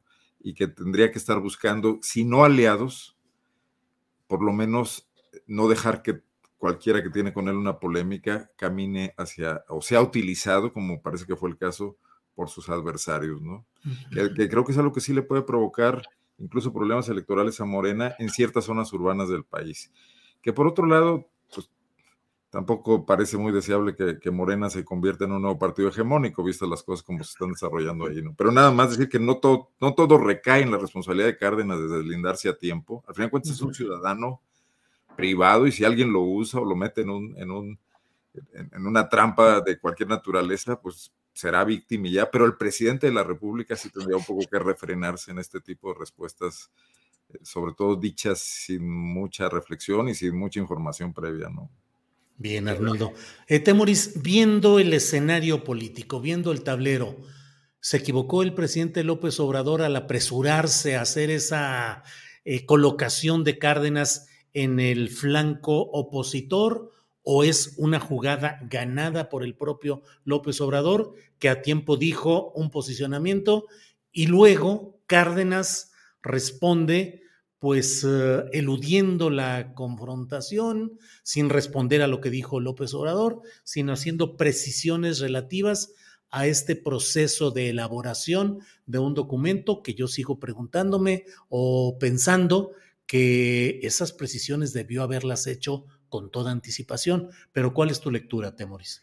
Bueno, desde el fin de semana, creo que desde el viernes o el sábado se estaba manejando que iba a salir este, este, esta eh, agrupación, que por cierto tiene un nombre terrible, yo no sé a quién, a quién, a quién se le ocurrió ponerle México Colectivo, pues es, pues que son las iniciales de México de Movimiento Ciudadano, MC. Pues sí, pero, pero es casi México Colectivo, ¿qué es? O sea, hay que, hay que repetirlo. O sea, es como, o sea, si, si hubieran tenido un, un, asesor ahí de, de, de, medios de comunicación, les hubiera decidido chavos, ¿no? Pues este, o sea, se quieren, se quieren hacer pasar por chavos y en realidad están regando pero, pero y, y, por, y, por, chavos con figuras del siglo XX, ¿no? Con, con, con, dirigentes del siglo XX, del PRI y del PAN.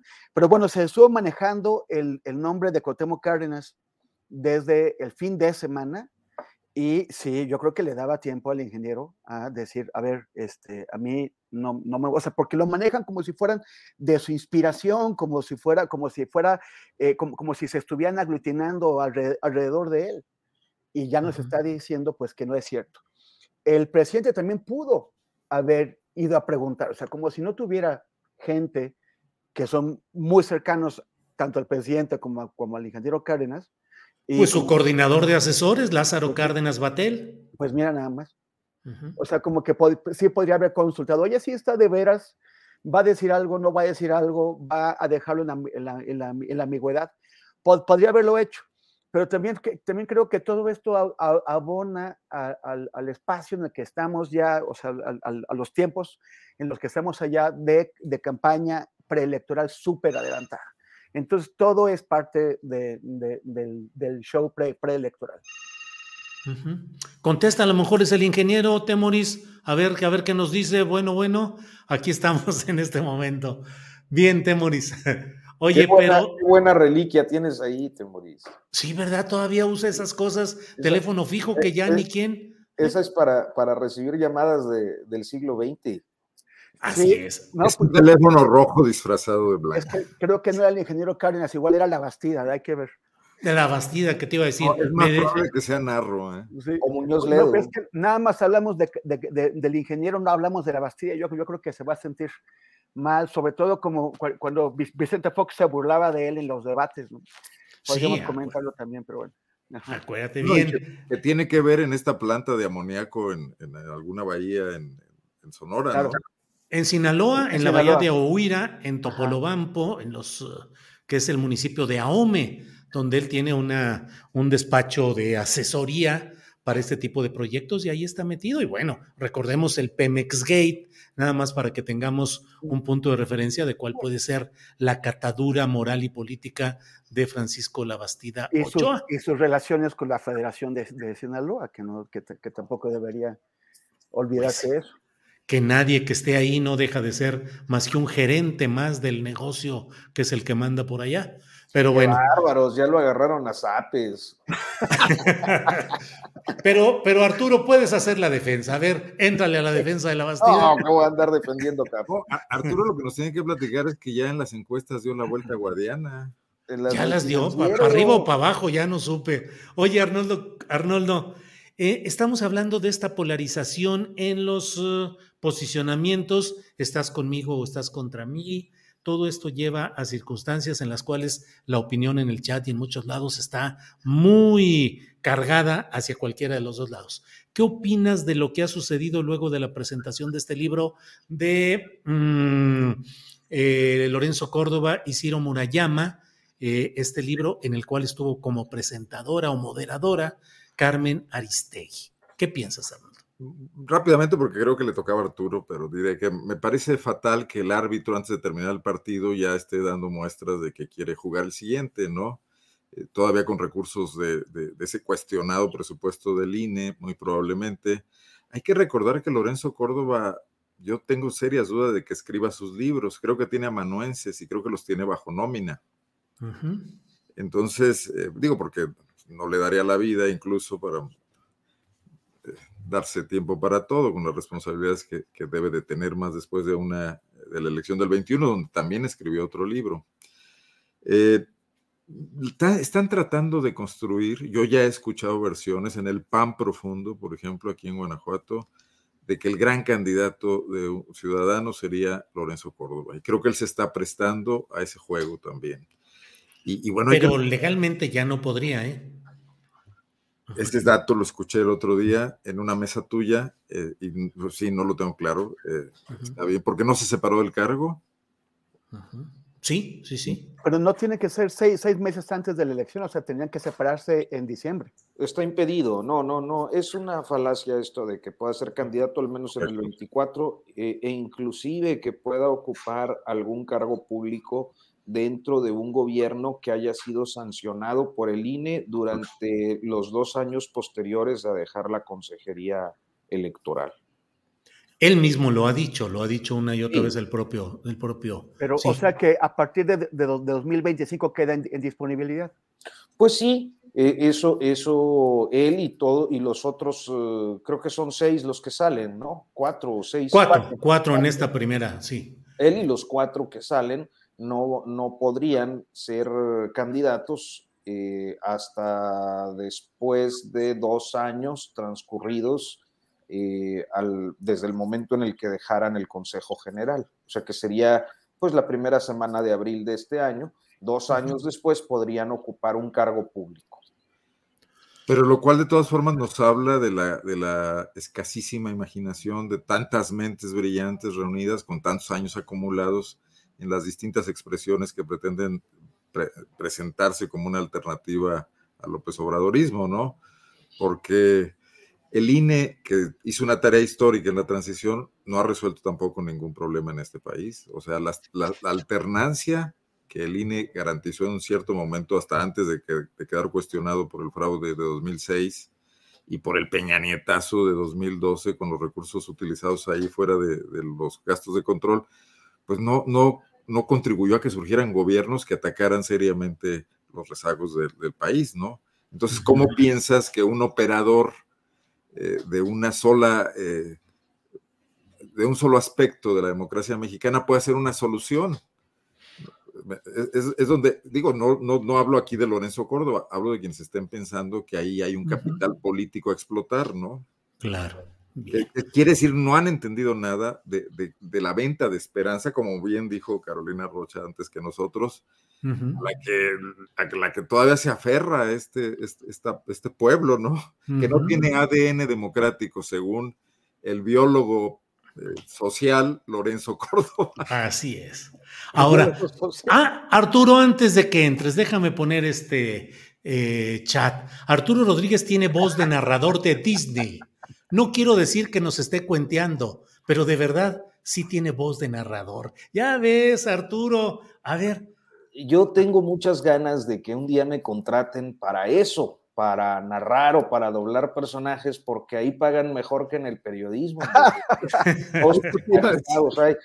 si me consiguen una chamba de doblaje, dejo de estar molestando en las mesas de los martes. De lo que sea o algunos personajes. ¿Qué personaje te gustaría doblar? no, el que sea, estoy abierto a, cualquier oferta eh, de contrato con eh, las industrias del entretenimiento. A Cuauhtémoc Cárdenas, por ejemplo, Arturo. A Cuauhtémoc Cárdenas, Arturo. Y, vas a una reunión de, México colectivo. Bueno, lo, lo, muy padre el, eh, aquel programa del privilegio de mandar, ¿no? tenían, no sé quién era el actor, pero hacía una, una parodia de Cárdenas muy simpática. Y el ingeniero que siempre dice, no lo veo, no veo, eso sí lo veo. Usa mucho la expresión de ver para reflejar lo que, lo que, sus posicionamientos. Arturo, em, ¿cómo ves este tema de, pues, de Lorenzo y Murayama presentando su libro eh, y eh, lo que ha sido comentarios diversos respecto al papel de Carmen Aristegui como moderadora. ¿Qué opinas de todo ello, Arturo? Pues mira, yo creo que primero hay que ver el libro y me parece que el libro se inscribe en una lógica de eh, recomendaciones o eh, anécdotas, es un poco anecdótico sobre el trabajo del INE, o sea, no es un, libro necesariamente de posicionamiento político eh, a favor o en contra de algo. Me parece que sí hay una, una lógica de explicar lo que en la perspectiva de estas personas que integran el Consejo eh, general del INE, eh, se realiza como parte de los trabajos de un sistema electoral que trata de, eh, o que pretendidamente tiene el objetivo de garantizar que el voto ciudadano se vea reflejado en resultados que no tienen vuelta y que por el trabajo que ellos realizan o han realizado, eh, se ha evitado la conflictividad postelectoral que eh, pues en los años 80, 90 sobre todo eran eh, pues la materia de cada proceso electoral en muchas entidades federativas. Entonces, en ese sentido creo que hay un, documento que creo que aborda algunos elementos técnicos y que claro, eh, se presta por el contexto eh, de discusión pública que hay, sobre todo en torno al Plan B, a una serie de lecturas políticas, eh, lecturas que tienen que ver, además, con el empate en tiempos seguramente calculado del informe técnico que emitió el INE el pasado miércoles, que presentó públicamente el jueves, pero que lo distribuyó la noche del miércoles, sobre lo que se vería afectado en el sistema electoral de aprobarse esta semana el plan B en el Senado, como aparentemente eh, sucederá, y eh, de lo que ocurriría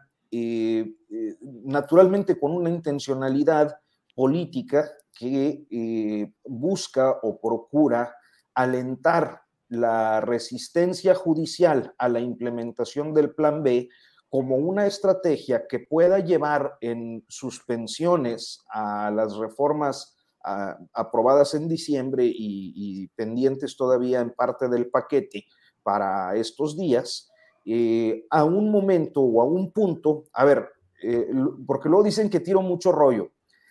La estrategia, son tres puntos, tres puntos concretos. Eso se llama autocrítica. Sí, es que, es que yo me entiendo, pero no todo el mundo me entiende.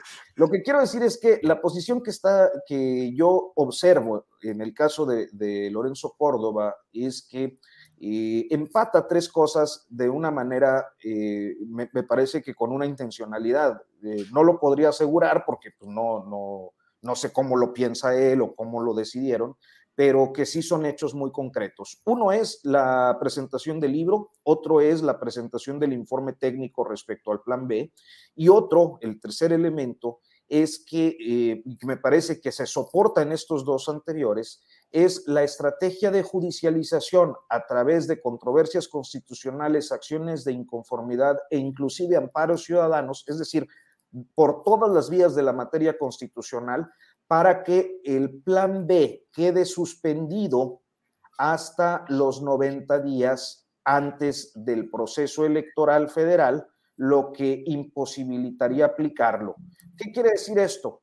Que, por ejemplo, si hay amparos que se conceden en las próximas semanas, el plan B no estaría, no sería positivo y vigente, no estaría en vigor 90 eh, días antes de iniciar el proceso electoral y eso impediría que se aplicara en la elección de 2024.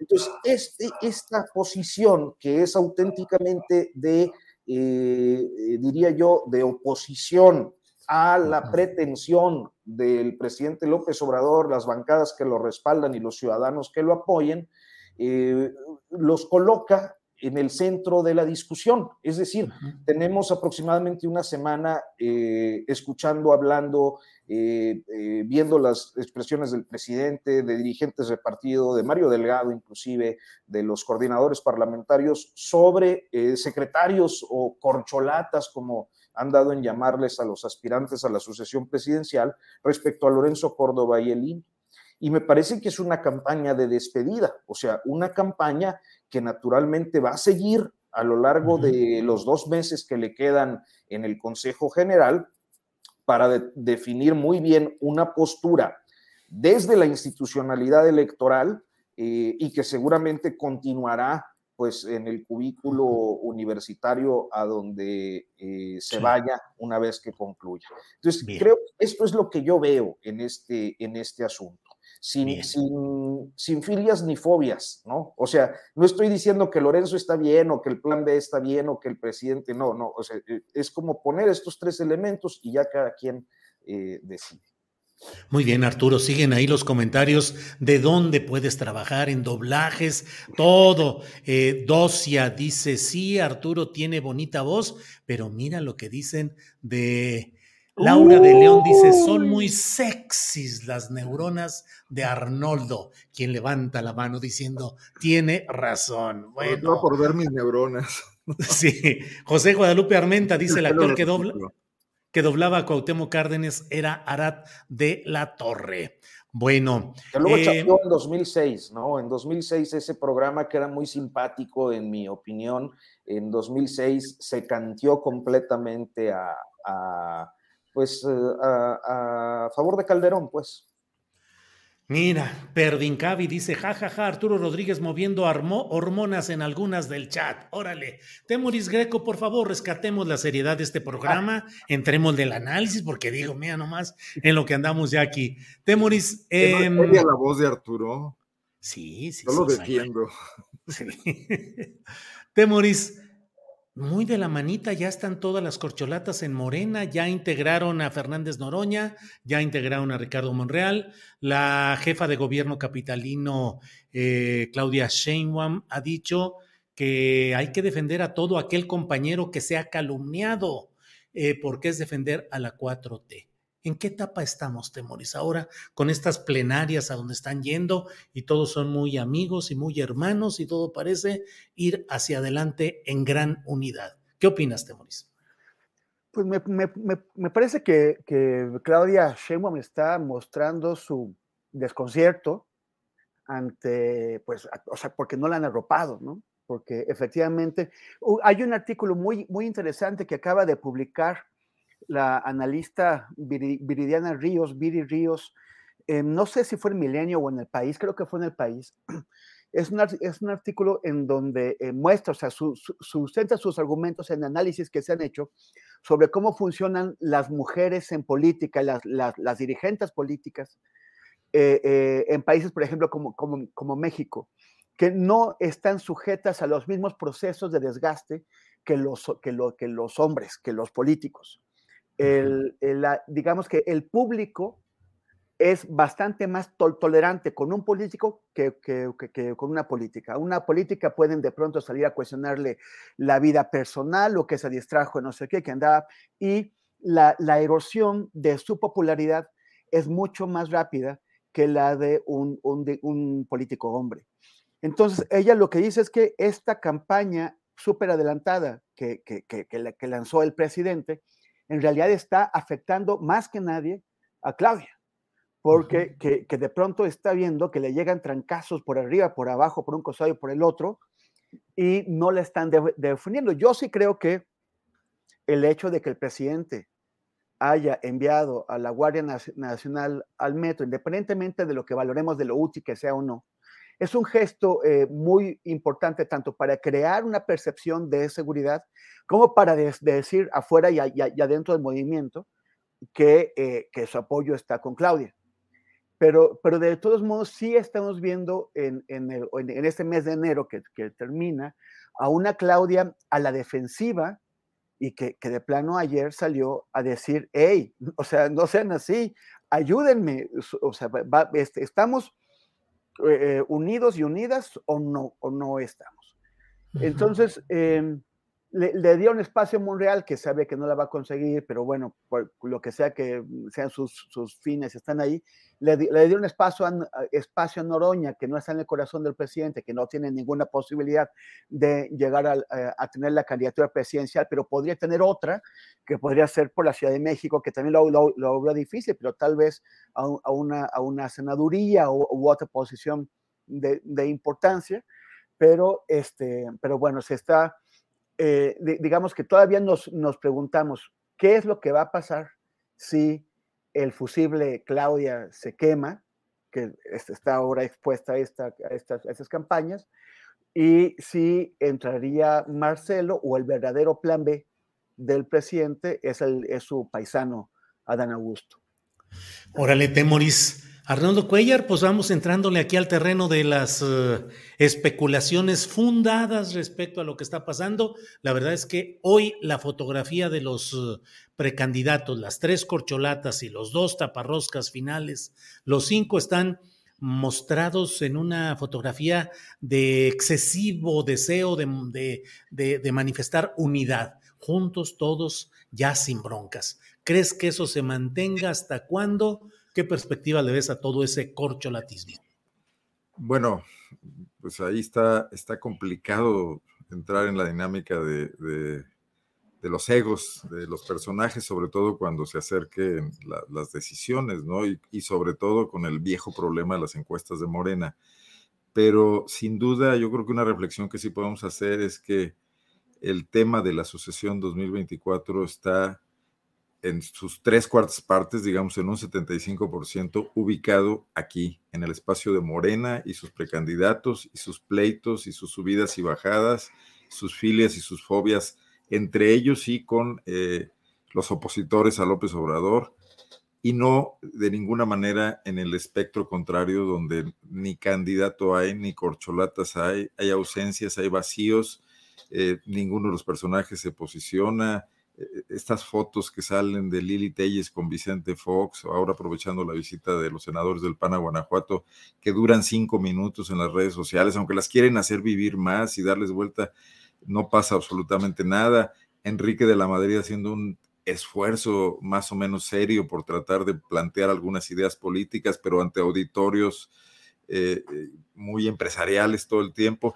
pero de ahí no pasa. Y eso ni siquiera son esfuerzos dirigidos por los Dantes Delgados, los Alitos Morenos, los, eh, los Marcos Cortés, sino que son acá por cada quien por su lado. Entonces, eh, eh, hasta este momento, el tema de la sucesión presidencial es propiedad absoluta de Morena. Y, y, esto manejado por quien no quiere aparecer, que es el presidente de la República, que sin duda alguna es, el gran orquestador de este neotapadismo, que vamos a ver cómo se resuelve.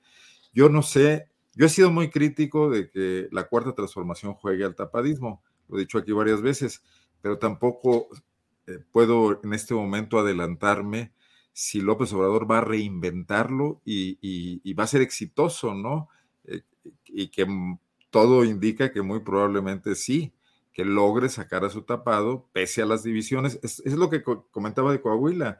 Eh, Verdeja está en un 5% según la encuesta del financiero que, que no, no, la veo sospechosa de, de querer eh, favorecer mucho a la 4T. No, no, sé, Arturo nos dirá que es el, nuestro Coahuilógolo, el Coahuilógolo, ese, eh, como se diga.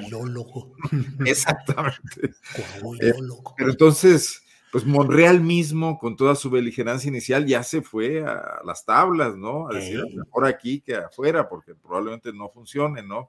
Y más con el relajo que se traen eh, aquellos otros, ¿no?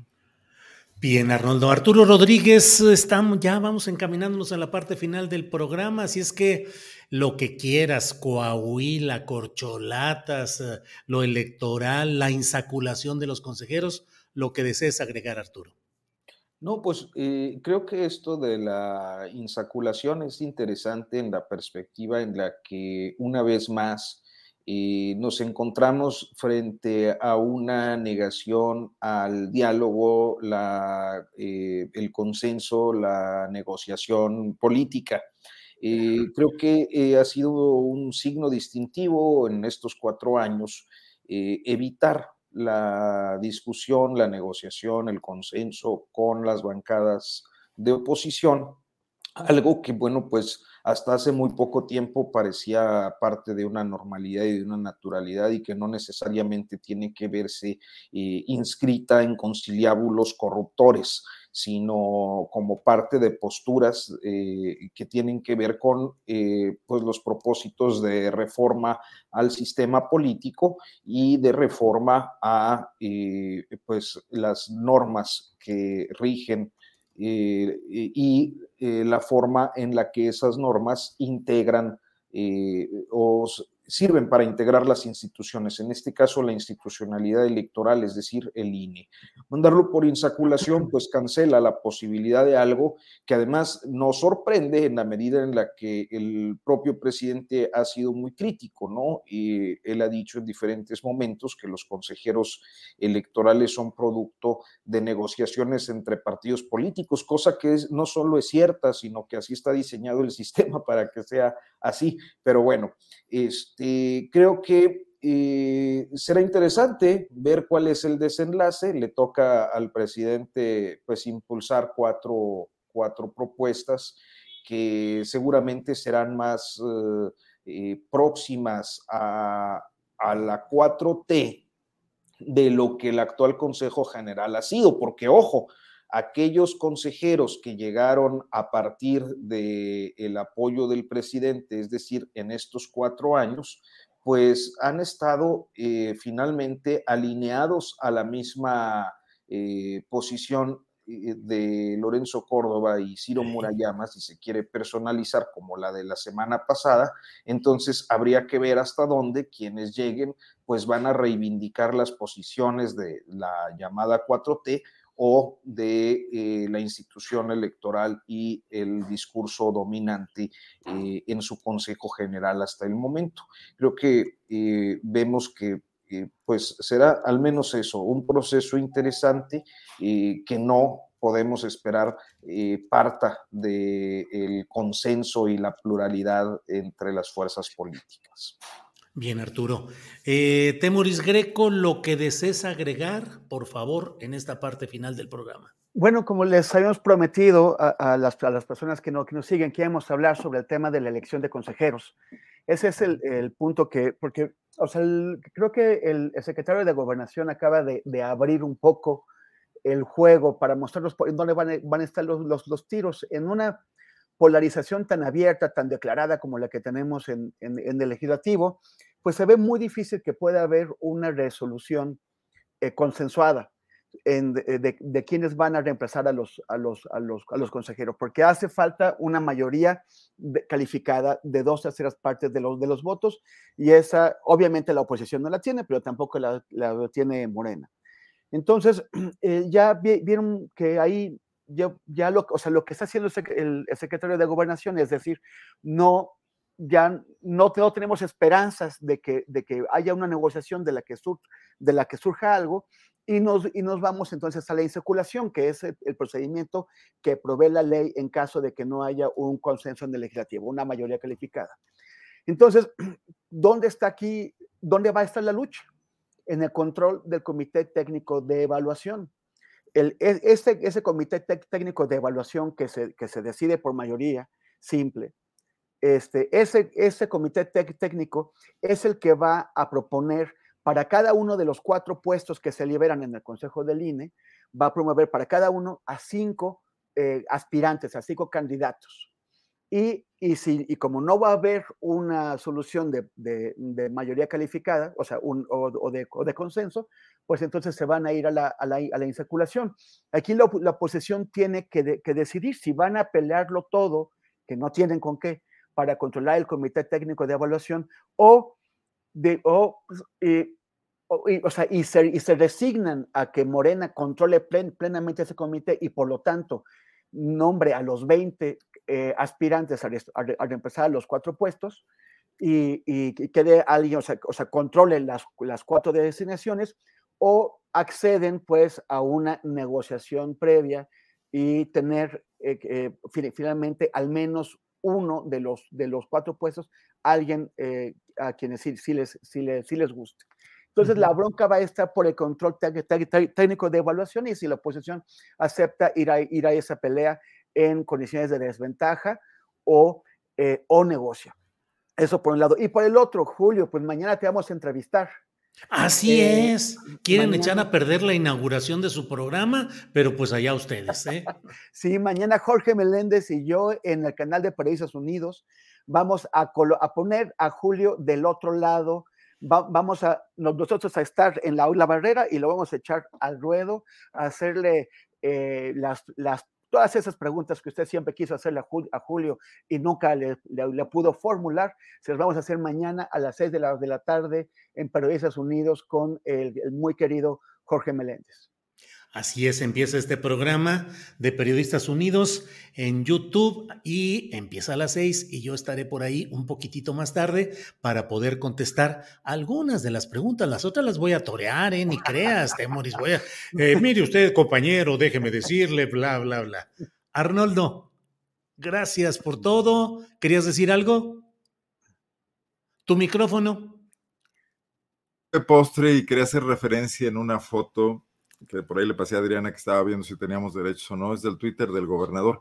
Es que el fin de semana estuvo por acá Marco Cortés en la plenaria de los, de los senadores del PAN y soltó la bomba de que la candidata, en Guanajuato iba a haber candidata del PAN, que ya era hora de que una mujer eh, fuera candidata y gobernara Guanajuato, ya saben que son dueños del Estado, y mencionó cuatro nombres, de los cuales solamente hay dos viables, la alcaldesa de León, que es muy cercana al propio Marco Cortés, es su presidenta de de la Organización de Alcaldes en todo el país, se llama Alejandra Gutiérrez, y la secretaria de Gobierno, que de alguna manera sería la candidata del gobernador. Pero ya hubo rebelión de los machos alfa del PAN y ayer se reunieron eh, con el gobernador, esa era la foto que quería eh, eh, utilizar, pero mejor no lo utilizo porque no quiero que te desmoneticen ni nada por el estilo, de, los gobernadores de la era panista en Guanajuato, que son... Ahí está la foto, sí la podemos compartir 31 años de gobierno y ahí están Carlos Medina el primero, Vicente Fox el segundo, en medio al centro, después Juan Carlos Romero Hicks, que sigue vigente como diputado, después Juan Manuel Oliva, un poco exiliado de la política, Miguel Márquez, que es el que puso a Diego Sinue, y Diego Sinue. son los espaldas plateadas del PAN aquí, que muy probablemente están reaccionando a esa cuestión de Marco Cortés de no permitir que el PAN tenga una candidata mujer en 2024 en Guanajuato. ¿Esa foto es de cuándo? De ayer, posteada en el Twitter del gobernador. Oye, y como, y como en Guanajuato casi no hay machos alfa, pues bueno. Ay, sí, imagínate. Bueno, machos muchos, alfa pocos. A mí se me hace más del museo ahí. Esto ocurría eh, anoche en Celaya, otra vez incendio de Oxos, ataques a la presencia municipal de Comonfort, municipio vecino, eh, represalia por la presunta detención de un cuñado del Marro que no está confirmada y, toda esa zona, Laja Bajío, como la llamamos acá, incendiada, pero estos están felices en su asunto y, ya en su propio juego de corcholatas. y, en la, ostentación ¿no? de, la, de, la, fortaleza Guanajuato que, ha hecho el PAN ahí. esa, foto, esa foto también podría estar en este museo ahí de, ¿cómo se llama? De los dinosaurios. ¿De los dinosaurios allá en Coahuila o de.? No, el de las momias de Guanajuato. sí, sí, sí, Cuidadosamente no lo habíamos dicho, pero pues sí. Así es. haciendo alusión, siendo este venerable consejo de ancianos probablemente quiere impedir que llegue una mujer a gobernar. Y no falta Fox ahí. ahí está en medio. Ah, era el grandote, pues sí. Sí, sí, sí, sí. Es que yo no, alcanzaba a ver, eh, la pantalla aquí me queda muy pequeña en el monitor. Este, pero pues bueno, tus paisanos, Arnoldo. 31 años de panismo en Guanajuato. Tres décadas. Eh, bueno, pues. Que no pinta para cambiar eso, ¿verdad? ¿Perdón? Que no pinta para, para, para que eso cambie. No mucho, no mucho. Como pues es que Morena no, no tiene ahí ninguna carta fuerte, Arnoldo. Pues mira, Ricardo Chefe sigue insistiendo, ha sido derrotado dos veces como, como candidato a gobernador y candidato a alcalde. Ayer eh, Adán Augusto presentó como trofeo en su comparecencia a un diputado panista de Guanajuato que se pasó a Morena, que es Justino Arriaga, exalcalde de Salamanca, como su padre lo fue, eh, ambos acusados de corrupción, por cierto, y, hoy Salamanca es la única plaza donde Morena ha refrendado un triunfo, tiene dos eh, periodos gobernando el municipio, entonces no creo que les cayó mucho en gracia a Ernesto Prieto, que es originario de Salamanca, que es el director de, del, Instituto para devolver al pueblo lo robado y que también es precandidato. Pero no, no se ve que haya... sí, figuras no muy relevantes ni que suenen así a que sean capaces de conmocionar. también, Malú Mitcher, eh, del equipo de, Ebradori, que hace años dejó Guanajuato porque se fue a hacer política a la Ciudad de México. Ella fue del Instituto de la Mujer en el gobierno de Ebrard. Y Antares Vázquez, senadora por Guanajuato. Bueno, pues eh, gracias. Arturo, en 30 segundos, ¿quién va arriba en este momento allá en Coahuila? No, pues si le creemos al financiero, este, van en empate técnico. ¿Tú no le crees? Mira, no, no, no. A mí mi opinión es la importante. muchas gracias.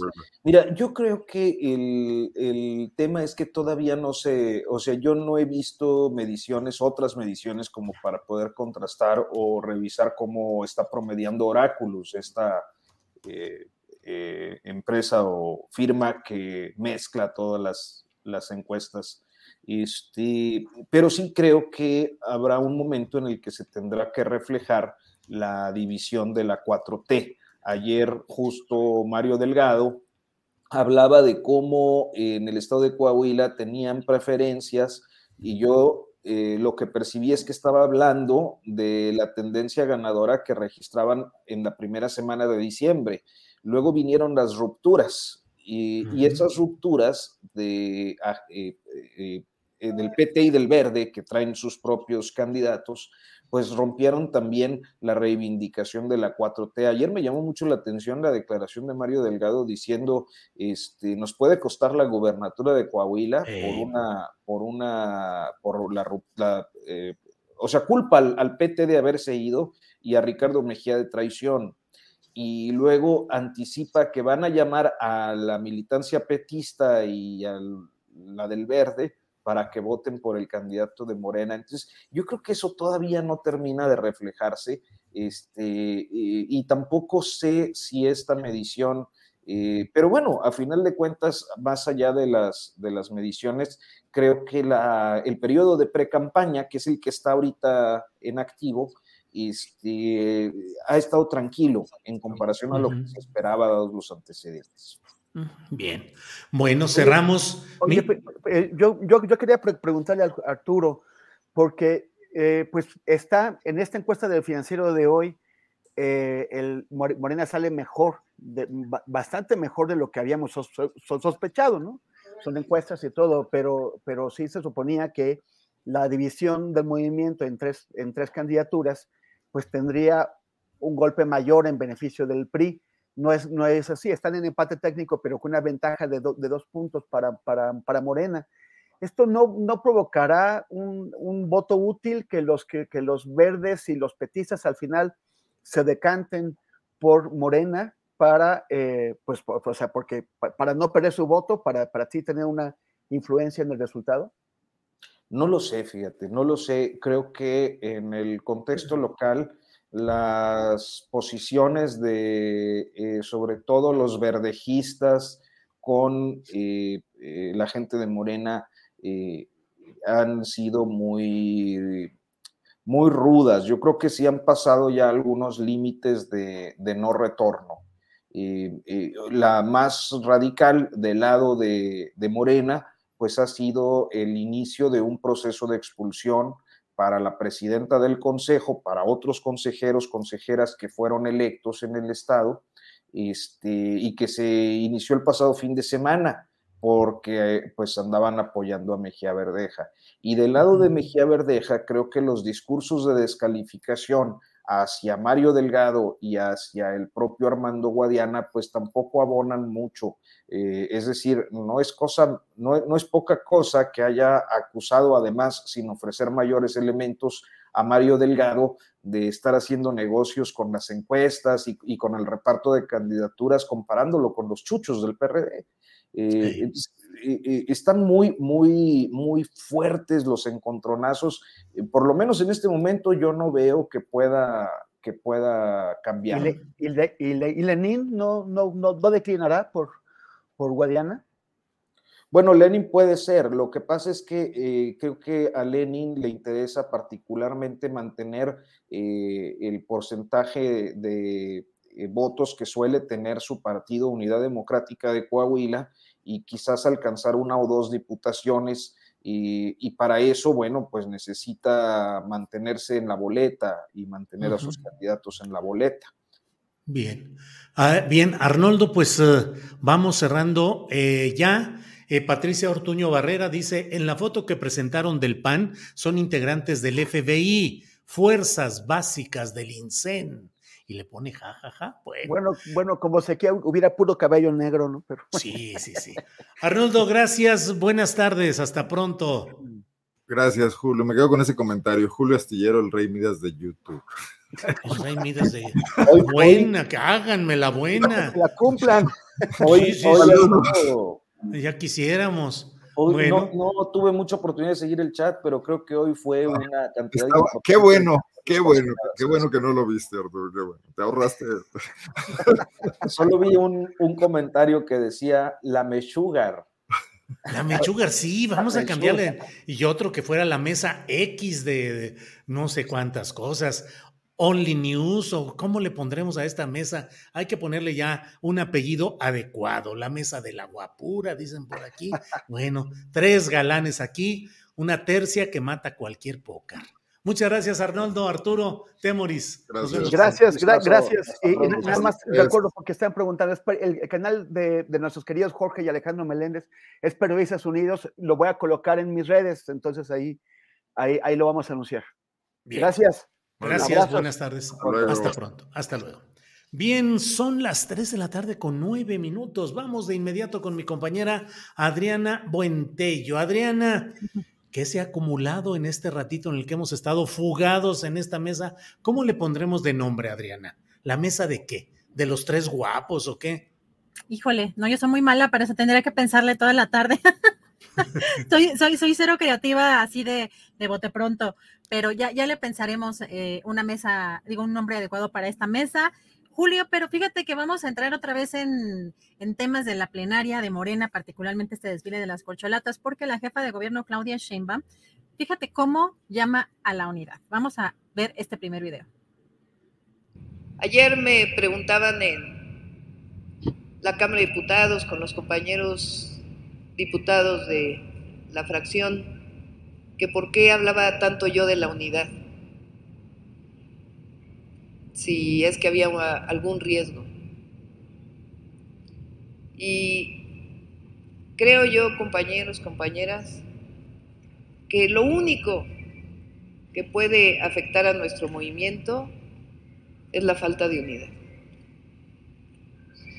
Y eso es para todos y para todas. Y la unidad se construye a través de nuestra historia y a través de lo que nosotros queremos que siga ocurriendo en el país. Y todos queremos que siga la transformación de la vida pública de México. Nadie de nosotros quiere que haya un paso atrás. Y nadie de nosotros quiere que haya un paso a la derecha.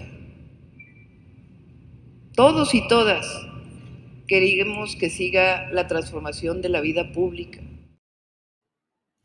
Pues es un mensaje valioso en su contenido, pero peculiar en la circunstancia política que se vive, porque pareciera la voz de la jefa de gobierno diciendo, no sean gachos, éntrenle, vamos a defender y vamos a sacar las cosas adelante. E insisto, es una postura válida en términos conceptuales, pero en esas circunstancias políticas no deja de parecer un poco un llamado, si no angustiado, cuando menos preocupado, Adriana. Pues de, pronto parecía una especie de reproches de mensaje para todos y para todas, ¿eh? sí, sí, sí, sí, Julio, y además, fíjate que le entrevistaron eh, posterior a esta participación donde dice sobre el ingeniero Cárdenas, hay momentos de definición política y en esa definición uno decide dónde quiere estar. Y en esa definición, con todo el respeto al ingeniero, él toma una decisión de dónde quiere estar. Nosotros también tenemos una definición muy clara y además no es menor que la gran mayoría del pueblo de México esté con el proyecto que encabeza el presidente. Así que también la jefa de gobierno, Claudia Sheinbaum, en el mismo sentido eh, prácticamente que el presidente López Obrador, Julio, ¿cómo ves? Pues sí, eh, hay esa Digo, en términos generales, la jefa de gobierno suele repetir los posicionamientos políticos y declarativos del presidente López Obrador y en este caso pues le da continuidad a ese mismo, a ese mismo tema. Adriana, pues qué cargados estos días. ¿Qué vamos a hacer, Adriana? Vamos a meternos ya, te iba a decir, a dar noticias del deporte, también está complicado, los espectáculos, igual. ¿Qué hacemos? No nos queda más. No, espera, porque sí, tengo, te tengo, bueno, cerramos con información del, del, espectáculo, pero antes te cuento otra cosa que también eh, acabamos también de, de, tener información sobre esto, porque te acuerdas que en julio pasado la diputada de Morena, Magali Armenta, presentó eh, en el Pleno del Congreso local de Veracruz, la iniciativa pues que eh, reformaba un artículo, el 11 de la Constitución del Estado de Veracruz, para establecer que son veracruzanos las y los mexicanos nacidos fuera del territorio del Estado con hijos veracruzanos o con residencia efectiva de cinco años en territorio veracruzano. Entonces, eh, aquí vemos esta sesión de la Suprema Corte de Justicia porque le cancelaron, al parecer ya la oportunidad a la Secretaría de Energía Rocío de que se postule como candidata a la gubernatura de Veracruz. Vamos a ver este video. Es procedente y fundada la acción de inconstitucionalidad. Segundo, se declara la invalidez de la fracción tercera en la porción normativa que indica con hijos veracruzanos o la cual surtirá sus efectos a partir de la notificación de los puntos resolutivos de esta sentencia al Congreso del Estado de Veracruz, y el tercero, que se publique Diario Oficial de la Federación, Gaceta del Estado y Semanario Judicial. Ah, hijo, pues sí pareciera, digo, eh, a reserva de revisar bien todo esto, pero bueno, pareciera que le cierran ahí la puerta a Rocío Nale, que efectivamente no tiene, no es oriunda, no es nativa de Veracruz, pero podría ampararse en estas circunstancias. Habrá que ver cuáles son las, los razonamientos. En muchos estados, la simple vecindad comprobada durante un número de años puede darte la opción y hay lugares donde incluso se puede adquirir la ciudadanía de un estado aunque no hayas nacido en él veremos qué sucede. Pero de la política veracruzana, esa también está que arde, Adriana, aunque los herbores no nos lleguen todavía hasta por acá, pero allá está desatada también la grilla y la pelea por la sucesión. Así es. Julio, tenemos una, una nota más, nada más para cerrar, eh, una nota del corazón, de directo de la revista Hola de España, Julio, porque al parecer ya terminó la relación de la modelo Tania Ruiz con Enrique Peña Nieto dan a conocer en esta historia, pues parece que no tan triste, Julio, porque dice, Enrique y yo ya no estamos juntos, pero seguimos queriéndonos mucho, entre nosotros hay mucho amor, pero los proyectos de vida cambian. No ha habido ninguna razón negativa, ni mucho menos. Terminamos en los mejores términos, Julio. Es de, de la revista Hola. La felicidad no es completa, pero bueno, pues ¿qué le vamos a hacer? Eh, pobre Enrique Peña Nieto con ruptura o con distanciamiento en el plano sentimental, pero muy feliz en el político y en el económico y disfrutando de la vida por allá. Pues bueno, ya habrá alguna nota futura en estos medios de revistas del corazón donde den cuenta de alguna otra conquista de Peña Bombón que queremos en el portadón de una revista del corazón. Así es, Julio. Pues hago nada más de información un poco más light para terminar y vamos a estar muy pendientes, por supuesto, de todo lo que, pues de todas las declaraciones, porque siguen todavía estas plenarias y hay muchas, eh, eh, pues muchas declaraciones de diferentes personajes. Julio, te vemos en la nochecita además. Hoy en la noche, a las nueve de la noche, tenemos videocharla astillada y mañana tenemos nuestro programa de Astillero Informa de una a 3 de la tarde. Así es que, Adriana, démosle gracias a la audiencia, a quienes nos han seguido, a la tripulación astillero y a prepararnos para mañana, Adriana. Pues buen provecho, coman rico y abuela sopita. Hasta mañana.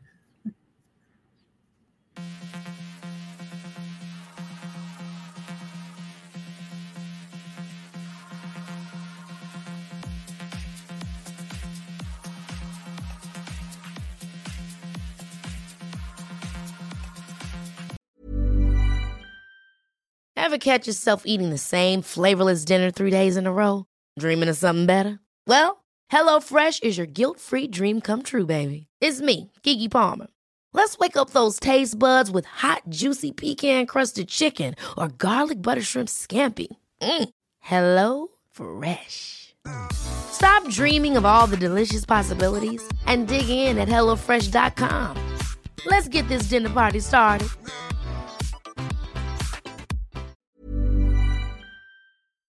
Para que te enteres del próximo noticiero, suscríbete y dale follow en Apple, Spotify, Amazon Music, Google o donde sea que escuches podcast. Te invitamos a visitar nuestra página julioastillero.com.